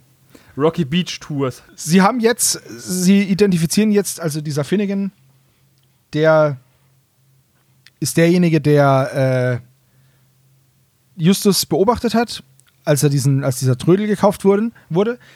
Er ist auch derjenige, der die Ordner gekauft hat. Er ist aber nicht derjenige, der in die Zentrale eingebrochen ist. Und daraus ergibt sich, jemand anderes möchte das Geld. Und er fährt auch keinen roten Zitrönen. Auch, auch schön, dass die in den USA halt ein Citroën fahren. Das ist, verstehe ich jetzt auch nicht, warum, das, aber das ist jetzt nicht so wild. Das aber ist eine Ente und das ist einfach das auffälligste Auto überhaupt. Äh, Citroën. Citroën CV, 2CV heißt er, ne? Und dann schön klappern und ja, das wird super. So, jetzt kr- kriegen sie Beweismittel gezeigt beim Polizeirevier von Inspektor Milton und sie finden dieses Streichholzbriefchen, eigentlich ein Schächtelchen, äh, mit, ja, dem Code. Von Jim's. CCDCDC. Genau. Haha. So, bei diesem ganzen Code, ne? Also, es gibt tausend Verschlüsselungsmechanismen und, und, und Algorithmen, die man von Hand durchführen kann. Und das sind Spione und sie benutzen den einfachsten, Das ist ja klar Koordinaten- auf einer Landkarte zu verschleiern, so dass sie Justus, Peter und Bob das mit zwei Minuten Nachdenken einfach lösen können. Die nächste Frage ist ja, für wen haben die das verschlüsselt? Für wen war dieses Streichholzbriefchen? War das Richtig. für Kollegen oder Kunden? Weil Jim, Doc Brown und Shane wissen ja, wo die Insel ist. Die müssen ja, die brauchen die Koordinaten nicht. Das Ja, aber heißt, die erzählen doch auch dann irgendwas von wegen, ja, die Käufer oder so sind schon da und hm, also offenbar benutzen die das ja dafür. Aber wenn das in, das ist ja, das sind ja Sachen, die in den, also das sind ja Dinge aus dem Auto, das am Unfallort gefunden wurde. das heißt, er muss vor zwölf Jahren schon den Spionagekram gemacht haben. Ja, aber wenn man seinen Tod nur vortäuscht, warum hinterlässt man dann so wichtige Informationen im Auto? Das ist genau das, was ich ja wieder, was ich wieder nicht verstehe. Das ist das gleiche Problem wie mit diesem Brief mit dem Zitronenzeug. Das ist diese Sachen, diese Hinweise sind nur gelegt für jemanden, der denen auf die Schliche kommen soll, weil alle anderen wissen das ja. Es gibt für nichts, für niemanden sonst einen Grund, diese Information an irgendjemanden weiterzugeben, weil alle Beteiligten ja davon wissen wenn, wenn ich der Täter wäre und meiner Freundin das mitteilen will, würde ich sagen, der Ort, an dem wir uns zuerst geküsst haben. Und das, und dann, das war's. Und dann würde ich gar nichts mehr sagen. Ja. Das war's. Aber nein, ich schreibe es auf einen Brief, der dann nicht gelesen wird, der dann erst sein Geheimnis, dem, dem dann erst sein Geheimnis entrissen wird, wenn es passt. Und dann gibt es dieses Streichholzschächtelchen von Jims Bootsverleih, dass man dann, nachdem eigentlich der Fall schon abgeschlossen ist mit dem Geld, das ist halt weg, okay, es ist halt weg, aber der Fall könnte jetzt auch rum sein, weil alles, was jetzt angeflanscht ist, hat ja mit dem Geld nichts zu tun. Die könnten ja ab jetzt schon zu dem Donald gehen und sagen, ey Donald, du hast doch die Knete genommen, die hast du doch gemobst. So, Schlingel. Nee, aber, aber, mal, aber mal ganz im Ernst, das bedeutet doch dann, dass der Shay Montana neben seiner Karriere als Spion auch Posträuber war. äh, also Dieb und Posträuber dann vor zwölf Jahren auch schon Spion war. Richtig. Äh, beziehungsweise äh, Geheimnisverkäufer. richtig. Und das Ganze mit 68, weil sonst passt's nicht. Warum, aber ich, ich komme da wirklich nicht hin drüber weg. Oder hilf uns. da bist du nicht allein aber, aber wieso hinterlässt man, wenn man seinen Tod vortäuscht, Dinge, Hinweise, die einen total kompromittieren und verraten im Auto? Es ist doch völlig egal, wenn man tot ist.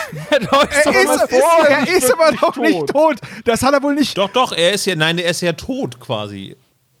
Ja, aber er ist doch jetzt dann- Nicolas Cage und er ist was- jetzt nicht aber mehr Olaf, John Travolta. Ich sag dir mal was, er weiß, dass er nicht tot ist. Richtig. Und er bleibt ja bei diesen Koordinaten.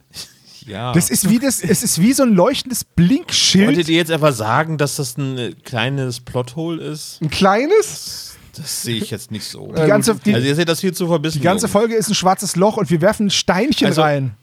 Er ist jetzt John Travolta und nicht mehr Nicolas Cage. Dann ist ja alles gut. Dann kriegt die, da kommt ihm ja niemand auf die Schliche. Eben. Ne, dann kommen sie da an und suchen Nicolas Cage und dann steht da John Travolta irgendwie und sagt, ha, Ja, nee, ja aber um bei deiner Und dann, und dann zieht Milton ab und sagt hier, The Snake. um bei deiner Metapher zu bleiben, er ist jetzt, ist jetzt hier nicht mehr, nicht mehr Nicolas Cage, sondern John Travolta, hat aber einen Zettel hinterlegt. Übrigens, Nicolas Cage ist gleich John Travolta und den hat er irgendwo versteckt.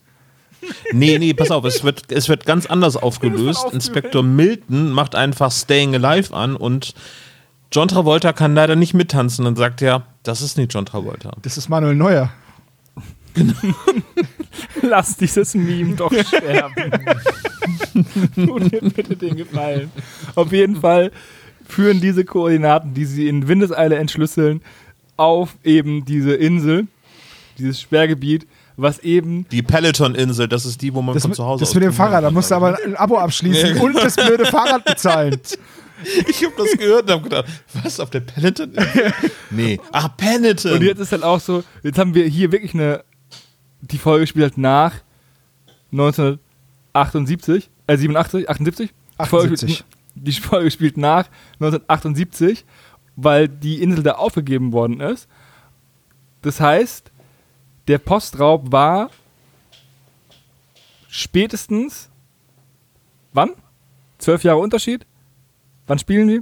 Ich, also, es ist auf jeden Fall ich habe nochmal nachgedacht, ne? Also, weil diese zwölf Jahre, das ist ja nur zwölf Jahre, die ähm, er danach gesucht hat. Oder? Nee. Der Postraub Der war vor Postraub zwölf war vor Jahren. zwölf Jahren. Und selbst wenn der Postraub in Hundejahren war,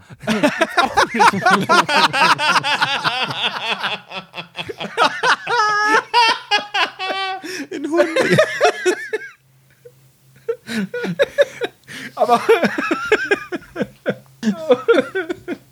Oh Mann, ey. Die Zeit macht gar keinen Sinn. das ist echt verschollen in der Zeit. Das soll einfach Folge 3 werden. Oder es ist halt mit Doc Brown. Es ist halt also, oder der Fluxkompensator Richtig. spielt eine ganz, ganz entscheidende Rolle in diesem Fall. Stellt euch mal vor, dass der Citroën die, die Rolle des DeLorean jetzt innen hätte. Was für ein Kackfilm wäre das geworden, ey. DeLorean bei Wish bestellt. Die Sache ist halt eigentlich die, vielleicht hat ähm, Tim Wenderoth ja Doc Brown deswegen Doc Brown genommen, genannt, weil er wusste, dass seine Zeitlinie auch keinen Sinn macht. Und die einzige Möglichkeit, das zu verarbeiten, war Ironie und Zeitreise. Also das ganze, du meinst, der ganze Fall war eigentlich nur ein schlechtes Wortspiel. Ja, Peter und Bob haben nicht so viel Bock, auf die ins militärische Sperrgebiet einzubrechen.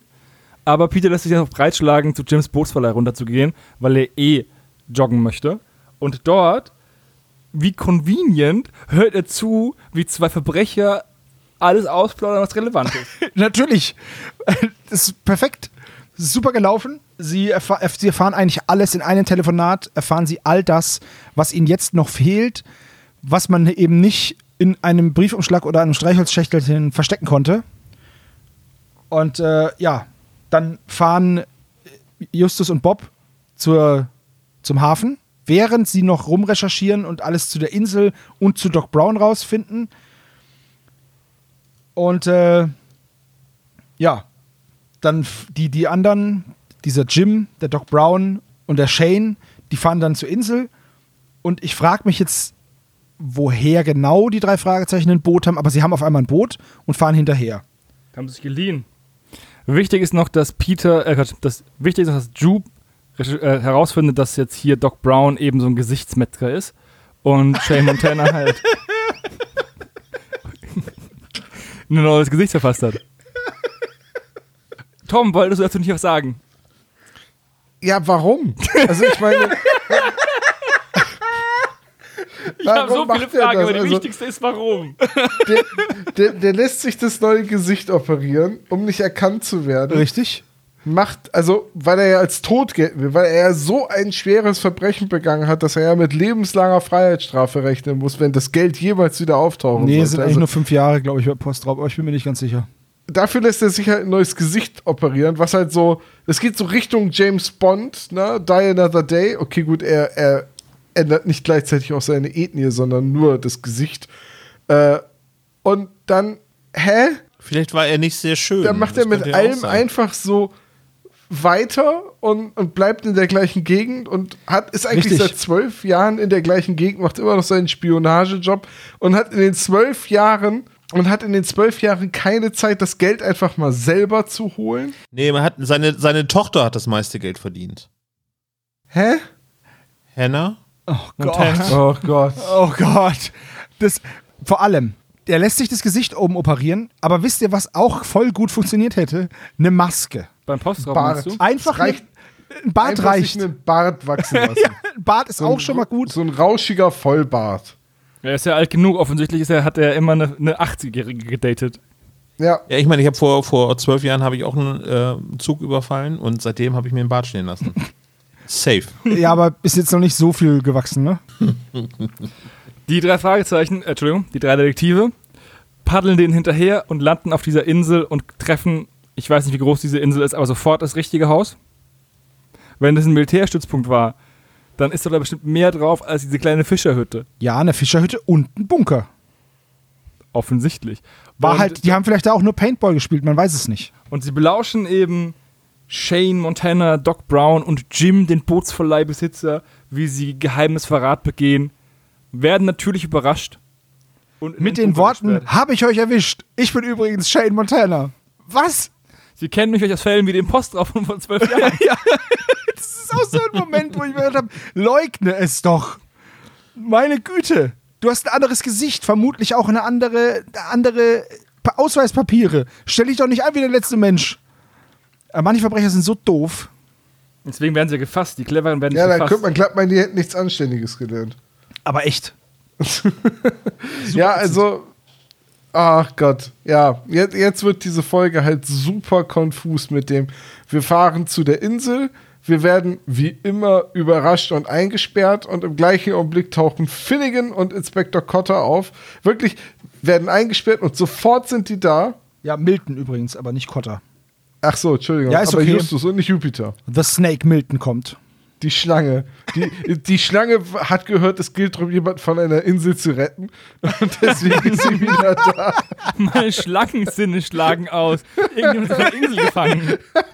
Nein, aber es ist nicht gleich, weil äh, Bob sagt, wow, wir sitzen schon zwei Stunden. Ja, aber so. pass auf, sie Und dann sitzen in diesem Bunker, luftdicht und schallisoliert, sitzen in dem Bunker und chillen sich ihre Nuggets. Keiner von denen versucht auszubrechen. Die sitzen da drin voll entspannt. Boah, ey, es ist echt voll blöd. Wir kommen hier nicht mehr raus. Das ist echt schon hart kacke. Ja, und die Luft wird auch knapp und eigentlich ersticken wir jetzt hier. Oh, die Tür geht auf. Ah, hi, Inspektor Milton, coolio. Das ist doch, so verhält sich doch niemand. Was ich noch besser finde, ist, dass diese beiden Typen, oder dass diese drei Typen und ihr Kunde einfach zwei Stunden gebraucht haben, um diesen Deal abzuwickeln. Ja. Weil die wurden ja dabei noch erwischt. Richtig, das, heißt, ist das Nächste. Wie kann man denn zwei Stunden brauchen, um Papiere zu verschachern? Keine Ahnung. Ich weiß es nicht. Das ist auch wieder, mit der Zeit hat dieser Mann, glaube ich, echt ein Problem. Ja. Vielleicht ist es aber, vielleicht ist es aber auch einfach nur so eine Bummeltrine, der einfach auch nichts so im. Vielleicht braucht er auch lange, um sein Brot zu schmieren und dann hast du halt solche Abweichungen. Naja, auf jeden Fall, völlig unspektakulär werden dann diese vier Typen verhaftet. Von einem Inspektor Milton und einem Typen, den er mitnimmt, weil das kennt man ja. Ich rufe die Polizei, dann nehmen die mich auch immer mit zur Drogenrazzia, weil ich hab's mir verdient. Ich habe die schließlich verpfiffen, dann darf ich auch mal mal mitgucken und gucken.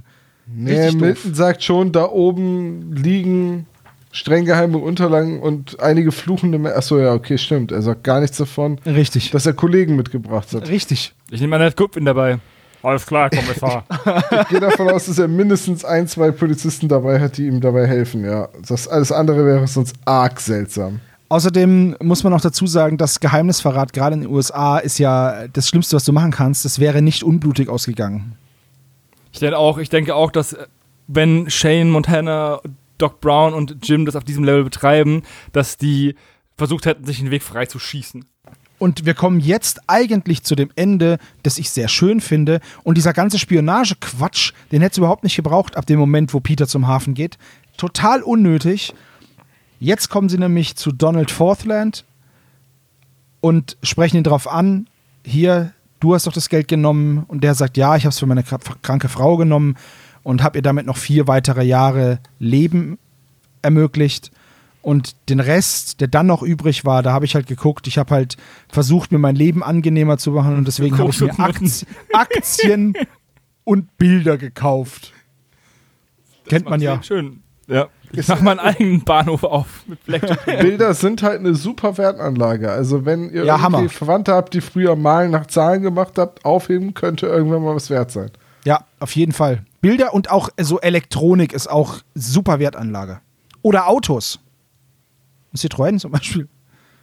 Ja, damit endet die Folge. Ich finde, das ist ein schönes Ende, weil die Moralfrage so ein bisschen in den Raum gestellt wird, inwieweit es rechtmäßig war und so. Und das finde ich cool. Da könnten ja. die drei Fragezeichen sich auch eine Scheibe von abschneiden, meiner Meinung nach. Also ich möchte das Ganze auf eine positive Note enden lassen. Das Ende ist auch, also dieser letzte Abschnitt, dieses kleine bisschen, wo sie noch bei Donald sind, das ist auch ein sehr schönes Ende. Wie gesagt, diese angeflanschte Geschichte mit, dieser, mit diesem Geheimnisverrat, die ist total unnötig. Die kommt während der ganzen Geschichte nicht vor, nur dann diese, in dem Moment, in dem halt Peter zum Hafen geht. Nur in diesem kurzen Zeitfenster kommt diese ganze Storyline vor und das finde ich erstens unnötig und zweitens hätte ich die Zeit, die dafür verschwendet worden ist, lieber für was genutzt, um die, um die Hauptgeschichte weiter voranzutreiben. Ja, Anstatt das ist so ein so bisschen halt zwei Geschichten zusammengeflanscht und es passt halt nicht. Vor allem, man bräuchte auch diese Spionagegeschichte nicht, um eine sinnvolle Laufzeit zu haben. Richtig, weil wenn man jetzt einfach die 10 Minuten abzieht, dann ist man bei der, bei der Hörspielzeit von der Folge davor, von Verschollen in der Zeit. Genau. Also man müsste wahrscheinlich 20 Minuten abziehen oder 15 Minuten, aber diese, diese Differenz hätte man auch locker irgendwie anders füllen können, mit irgendwelchen Detektivkram oder sonst irgendwas. Also ich glaube, wir sind schon ein bisschen am Fazit, habe ich das Gefühl. Ja, dann fangen wir an. Diese Folge macht immer weniger Sinn, je öfter man sie hört. Beim ersten Mal sind diese zeitlichen Diskrepanzen mir nicht so aufgefallen. Am Ende haben die mich massiv gestört, weil sie so oft auftauchen. Ob das jetzt das Alter von den Charakteren ist, diese zwei Stunden in dem Bunker oder sonst irgendwas. Ähm, das stört mich ziemlich. Außerdem ist mal wieder das Motiv der Verbrecher überhaupt nicht geklärt. Also klar, der Shane wollte halt Kohle, aber wieso verrät er dann drei Monate später seine Kollegen, wenn das Geld schon weg ist und er es nicht hat? Das irgendwie, irgendwie, die Folge macht auf den ersten Blick Sinn, aber je öfter man hinguckt, ist so wie so ein Bild von MC Escher. Desto, desto mehr weirder Kram taucht auf, wo du dich fragst, hä? Und dieser Spionagekram müsste halt echt nicht sein. Vor allem die Begründung, dass Jim, weil er durch seine Kontakte zum Militär diese Insel als Sperrgebiet behalten kann. Wie ja. wichtig ist denn dieser Jim dann? Das General Jim, also bitte. Feldmarschall also, Jim regelrecht. Also das, ist, das war wirklich, das ist wirklich total seltsam. Vor allem, Shane hat das Geld nie geholt. Der dachte ja immer noch, es ist in diesem Loch in der Wand. Da kann es ja nicht so wichtig sein. Warum überfällt man dann einen Zug, wenn man das Geld gar nicht braucht? Ja, also und vor allem, also das, die Sache ist ja auch die, dass Shane das Geld gestohlen haben muss, dann das Geld geklaut hat, also weggetragen hat. Dann kam er zwei Tage später wieder und versteckt es am Tatort. Da wird er ja von dem Bahnhofsmensch beobachtet und der beklaut ihn dann. So war der zeitliche Ablauf. Richtig. Das heißt, dieses Versteck in diesem Loch in der Wand, das wurde ja erst gemacht, nachdem der Diebstahl schon war. Da frage ich mich, warum versteckst du wieder am Tatort? Vor allem hat das Versteck genau zehn Minuten gehalten. Dann hatte der Bahnhofsvorsteher die Knete. War wohl nicht so clever. Und wenn das Geld für die Ellie war, wieso Bring sie halt vorbei. Bring sie halt vorbei, ja, genau. Oder tauch halt wirklich die drei Monate unter und dann bringst du sie vorbei. Weil, wenn sie das Geld sofort holen soll, dann hätte sie ja vorbeibringen können. Tom, was sagst du denn zur Folge? Ja, ach, es ist schwierig, die Folge zu verteidigen, weil die Handlung halt wirklich so zusammengestückelt wirkt. Ähm, ich, ich sag mal so: Sprecherleistung super, Atmosphäre toll. Also es ist, klingt wie eine Drei-Fragezeichen-Geschichte. Das hat alles gepasst. Die Handlung ist ein bisschen verwirrend und ich bin da ganz bei, dass diese, diese ganze Ausflug zur Militärsperrgebietinsel und dem Bunker und allem, das hätte es echt nicht gebraucht. Und das wirkt für mich so, als wäre da mal viel mehr geplant gewesen. Aber da musste was gestrichen werden und dann wurde irgendwie die Legitimation für diesen Handlungsstrang gestrichen. Aber der St Handlungsstrang war halt noch da und man musste dann noch irgendwas damit machen. Und für mich hätte es irgendwie mehr Sinn ergeben, wenn das Geld auf der Insel versteckt ist oder wenn die Gangster das zumindest glauben und deswegen diese Insel absuchen, weil irgendjemand hat das Geld gefunden und neu versteckt, weil man es ja nicht sofort ausgeben kann. Das fällt ja auf, wenn man auf einen Schlag auf einmal 500.000 Dollar mehr hat. Äh, und der hat das dann irgendwie in einem neuen Versteck oder einen Teil der Beute neu versteckt, um sie später zu holen. Und der war irgendwie Militärangehöriger und hat halt gedacht, nirgendwo ist das Geld so sicher wie auf dieser Insel. Und deswegen sind die da. Wisst ihr? Das wäre ja, das wäre viel, es wäre viel besser. Es wäre auch besser, wenn zum Beispiel die Begründung wäre, dass Shane Ellie das Geld geben wollte, aber Ellie überwacht worden ist. Dann stirbt ihr wirklich aus Versehen, hat ihr aber halt einen Brief, einen verschlüsselten Brief geschrieben, wo sie nur das Geld finden kann.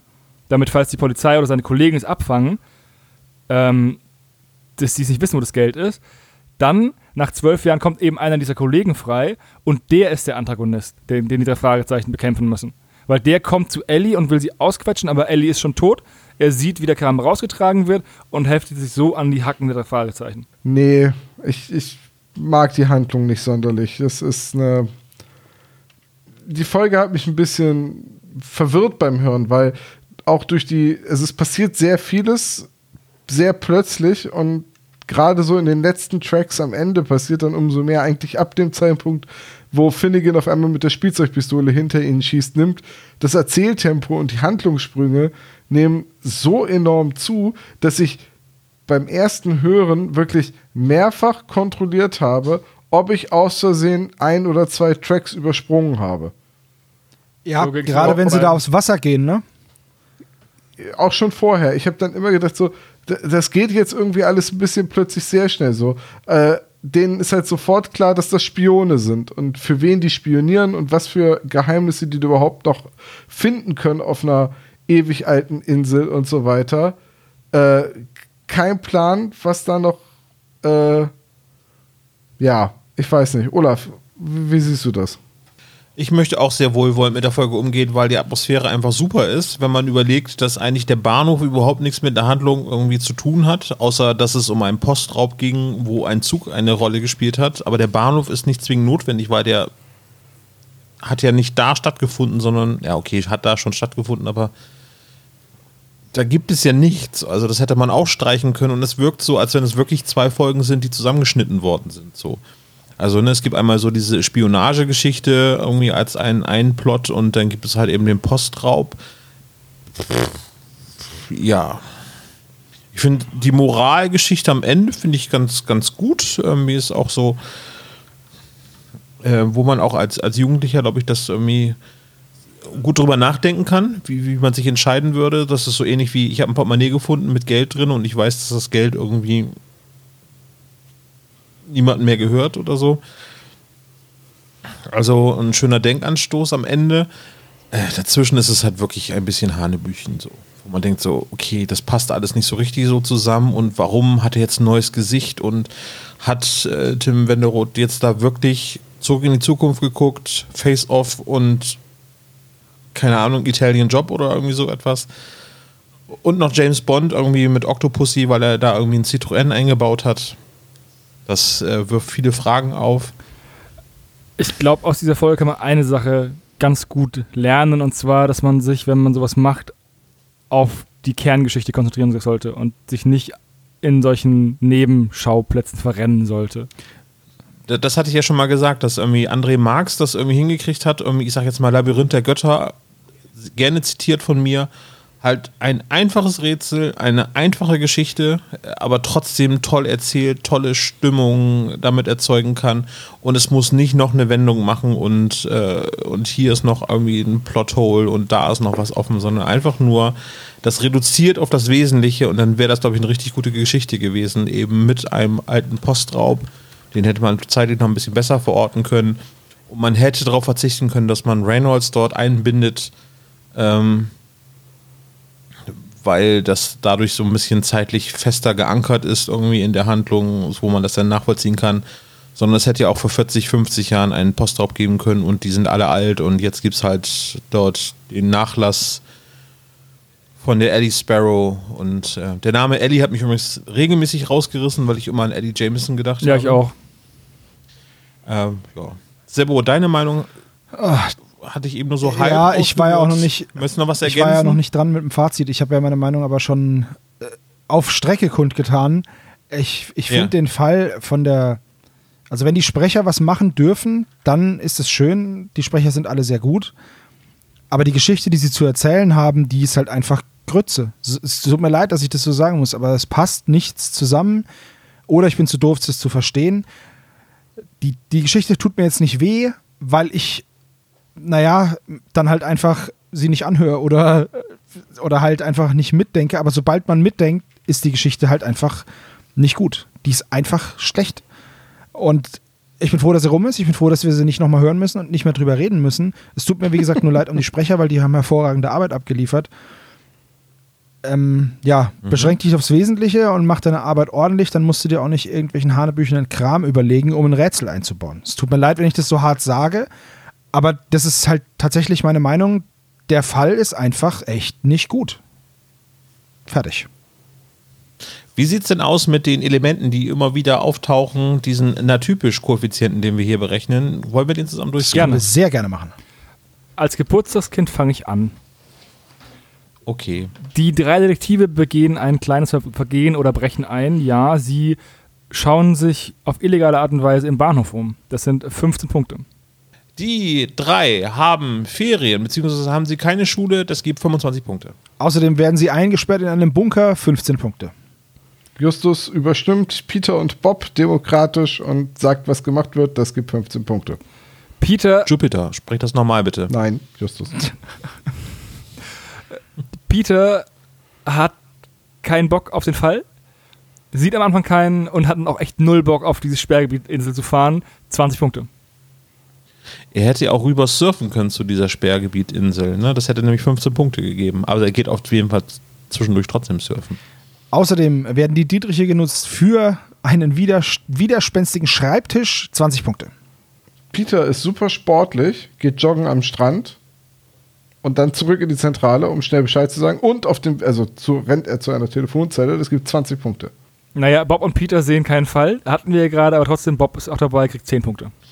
Aber er recherchiert alles in Windeseile, was wichtig ist, außer das, was Peter vorliest, gibt trotzdem 20 Punkte. Cotter, in diesem Falle Mr. Milton, taucht am Ende auf und rettet den Tag, 20 Punkte. Außerdem hat er schlechte Laune und verweigert sich, Akten rüber zu faxen. Das gibt nochmal 15 Punkte. Hat das Faxen dicke sozusagen. Ja, dann eigentlich wollte man nur in Rolle Urlaub machen, beziehungsweise Peter will einfach nur in Ruhe surfen gehen. Sind 15 Punkte. Es geht um die Hannah Montana Organisation, das gibt 10 Punkte. Außerdem treffen wir alte Bekannte wieder. Kommissar Reynolds, beziehungsweise Ex-Kommissar Reynolds, 10 Punkte. In die Zentrale wird eingebrochen. Das gibt 15 Punkte. Es geht um einen Rätselvers, Code oder eine Geheimnachricht, gibt 20 Punkte. Äh, der Verstärker wird eingeschaltet, gibt 25 Punkte.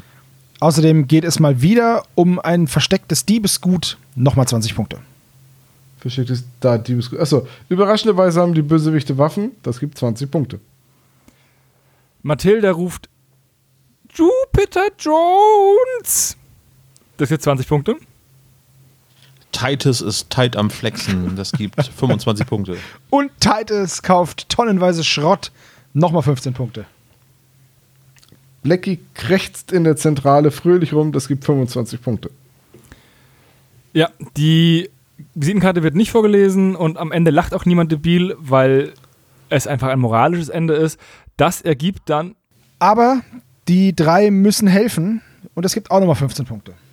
Und damit kommen wir auf einen natypisch Koeffizienten von 445 Punkten bei insgesamt 25 Klischees. ist schon eine sehr klischeebehaftete Folge. Ziemlich vollgestopft, ja, muss ich auch sagen. ja. Gut, da Ne? ich ja heute nicht als Dr. Knobel im Einsatz bin, können wir jetzt einfach aufhören. Halt, halt, halt, halt, halt, halt, halt, halt. Ursprünglich hatte ich ja mal die Idee, dass wir bei einem anderen Podcast-Projekt äh, einen Quiz einführen und ähm, da habe ich diese Aufgabe freundlicherweise an einen kompetenten Mitarbeiter weitergegeben. Aber diesmal möchte ich mir gerne diese Ehre zurückholen und äh, euch diesmal ein paar Fragen stellen. Seid ihr damit ich dachte, du einverstanden, sprichst von Team Sinclair und ich dachte, wo gibt's da ein Quiz?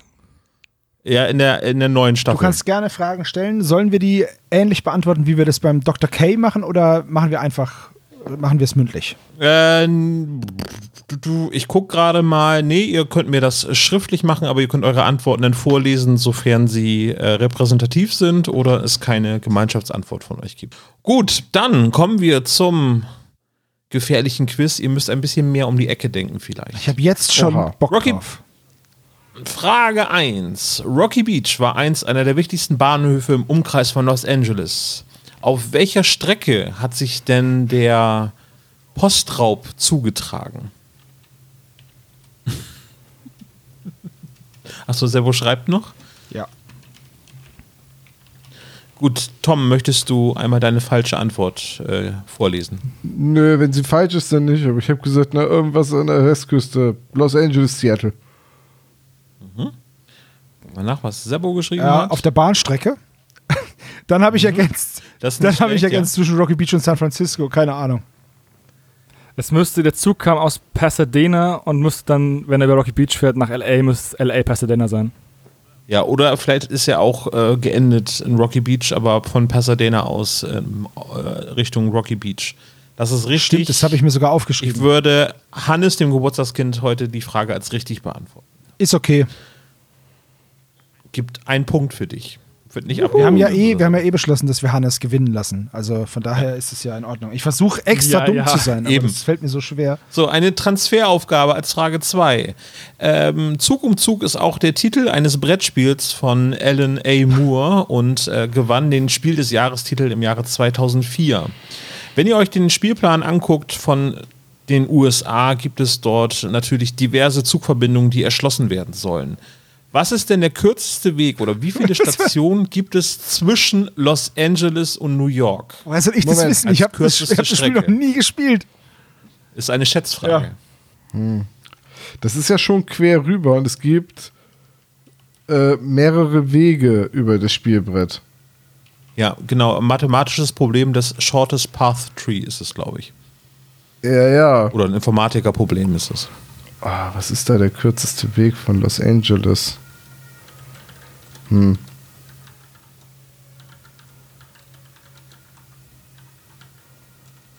Wir machen, wer am nächsten dran ist, äh, kriegt einen Punkt und es gibt zwei Punkte, wer ein Volltreffer landet.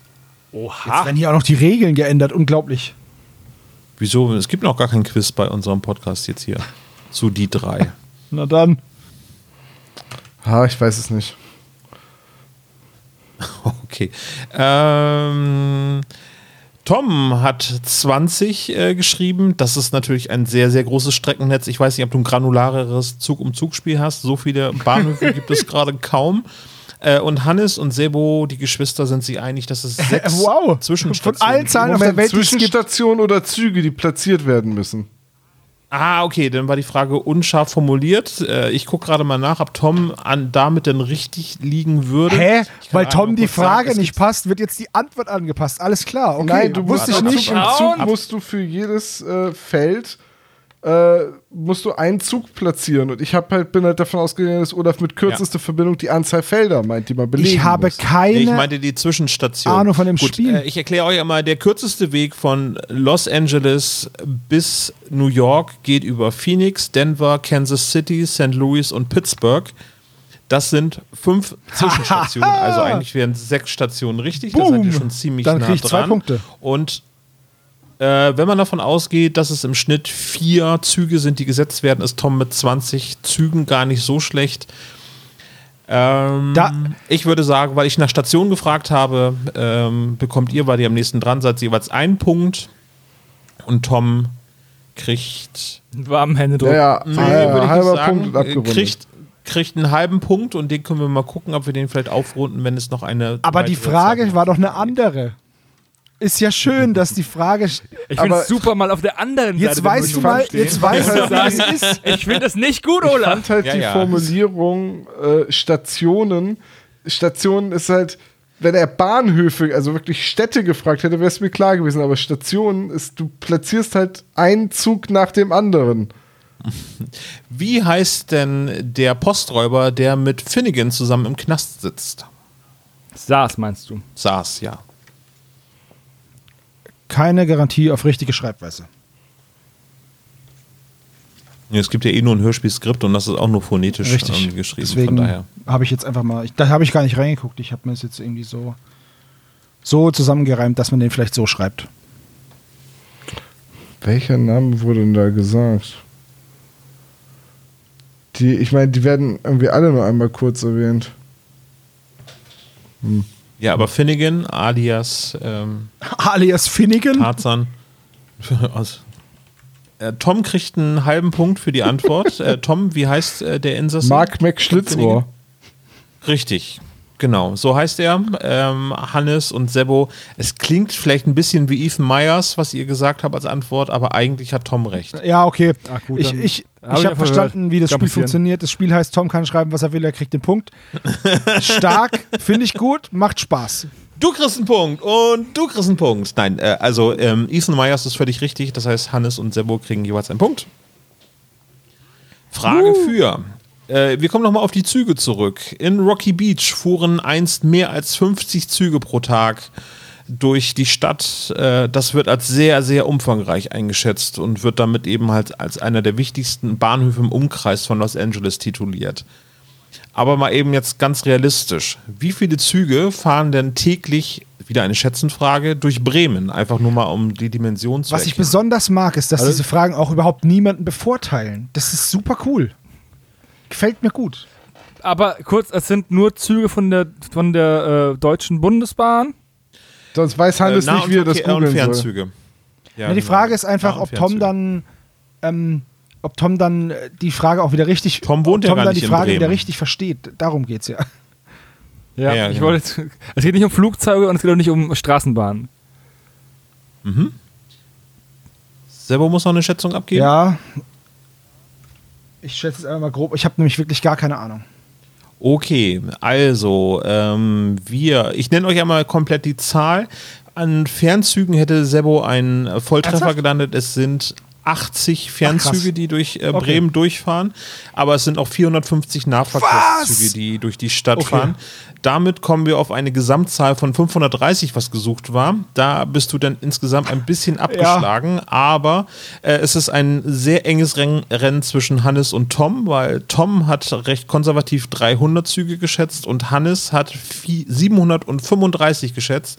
Damit ist eine Differenz bei Hannes von 205 zu äh, 225 von Tom und damit Hannes äh, am dichtesten dran und gewinnt damit die Schätzenfrage. Herzlichen Glückwunsch, ein Punkt für Hannes. Ah, Wahnsinn. Okay, ich dachte, okay, gut. Aber Nahverkehrszüge sind Aber einfach nur mal, um das so einzuschätzen. Ich hätte jetzt, klar, Bremen ist wahrscheinlich etwas größer als Rocky Beach, wobei die Bevölkerung von Rocky so. Beach sehr äh, variabel ist. Ähm, ich, deswegen habe ich jetzt nicht Hamburg, Berlin oder so weiter genommen. Ähm, und ich weiß auch nicht, wie der Zugverkehr so in den Vereinigten Staaten so ausgebaut Aber ist. Nahverkehrszüge sind Aber- jetzt die Straßenbahnen auch, oder was? Nee, nee, nee, aber Regionalbahnen, die zwischen Hamburg und Bremen und Osnabrück und Oldenburg und so weiter hin und her pendeln. Das Okay. sind Nahverkehrszüge. Der Fernzüge ICE Main-Franken-Express zum Beispiel. und so weiter, Okay. genau. Letzte Frage. Nennt mir bitte sechs, äh, einen der sechs Freunde von Jupiter Jones und Miles Mercury. Das ist so eine um die Ecke Frage mit irgendeiner Band. Ich kenne die Band Jupiter Jones, aber Ach, ich bin so blöd. hast du geschrieben, Sebastian? Nein, vergiss es. Ich glaube, ich, glaub, ich habe die Frage verstanden. Hannes schreibt noch was? okay. So, also wie ihr richtig erkannt habt, alle handelt es sich jeweils um Planeten unseres Sonnensystems. Äh, Jupiter und Mercury sind eben der Merkur und der Jupiter. Und Jones und Miles sind eben in Alliteration noch äh, weitere, also Name, Ach Vorname so, meinst oder? Ja, okay. Dann habe ich die Frage nicht ganz richtig verstanden. Deswegen seid ihr relativ dicht dran äh, und da muss ich sagen, dass einfach Hannes am dichtesten dran ist, wegen der Alliteration, so wie ich das gemeint habe. 30 Seconds to Mars kam von Sebastian. äh, Ich dachte, ich dachte, es gibt vielleicht eine Band, die Miles Mercury heißt oder einen Sänger, den ich nicht kenne. Und Jupiter. Ja, Freddie Mercury wollte Ja. ich erst schreiben und dann wäre es, glaube ich, genau richtig Ja. gewesen. Wenn ich das so gestellt hätte, wäre deine Antwort richtig gewesen. Tom hat eh nicht clever gedacht. Venus McSchlitzohr. Oh Auch das ist ziemlich nah dran. Aber äh, Hannes, bitte deine Siegerantwort bitte einmal laut vorlesen. Uli Uranus. Uranus. Uranus. Uli Uranus. Meine Güte. Also, Kann ich nicht ernst Hat bleiben. auch gleich den schlüpfrigsten Namen von. ich wollte es gerade sagen. Also, ich dachte, es geht, es muss ein sinnvoller Name sein. Deswegen, ähm, wenn jetzt Venus Williams ist ja nur phonetisch gleich, hätte das gepasst? Das habe ich nämlich auch kurz überlegt. ja, hätte ich durchgehen Ah, müssen. Ja. Na gut, okay. Man kann den Namen ja auch dann anders schreiben, aber ihr habt die Scherzfrage relativ gut äh, gedeutet. Dementsprechend muss ich jetzt einmal durchzählen, hat äh, Hannes wenig falsch gemacht, äh, beim Schätzen am dichtesten dran gewesen, zweimal und damit ist er der verdiente Sieger für dieses Quiz. Herzlichen Glückwunsch. Dankeschön, Dankeschön, Dankeschön. Ich Gut. möchte mich bei den Spezies bedanken, die immer an mich geglaubt haben. Danke. Sehr gut. Äh, ja, das war's von meinem Quiz. Äh, ich hoffe, es hat euch Spaß gemacht. Äh, mir hat es Spaß gemacht, mal die Position zu wechseln, ähnlich wie bei Hannes. Ja, also ich hatte selten so viel toll. Spaß. Tom, welches Quiz fandest du beschissener? Meins oder das von Olaf? Grundsätzlich die von Dr. Knobel. Okay. Weil sie häufiger sind. Ne? Wenn jemals eine Kunstfigur ist und das dann quasi nicht beleidigend ist, wenn man eine Kunstfigur beleidigt. Ach so. Zitiere da Kurt Krömer. Das war der sondergelagerte Spezialpodcast. Vielen Dank fürs Zuhören und bis morgen. Ciao. Tschüss. Ciao. Oh, Hannes, willst du noch ein paar Lebkuchen hier? Guck mal.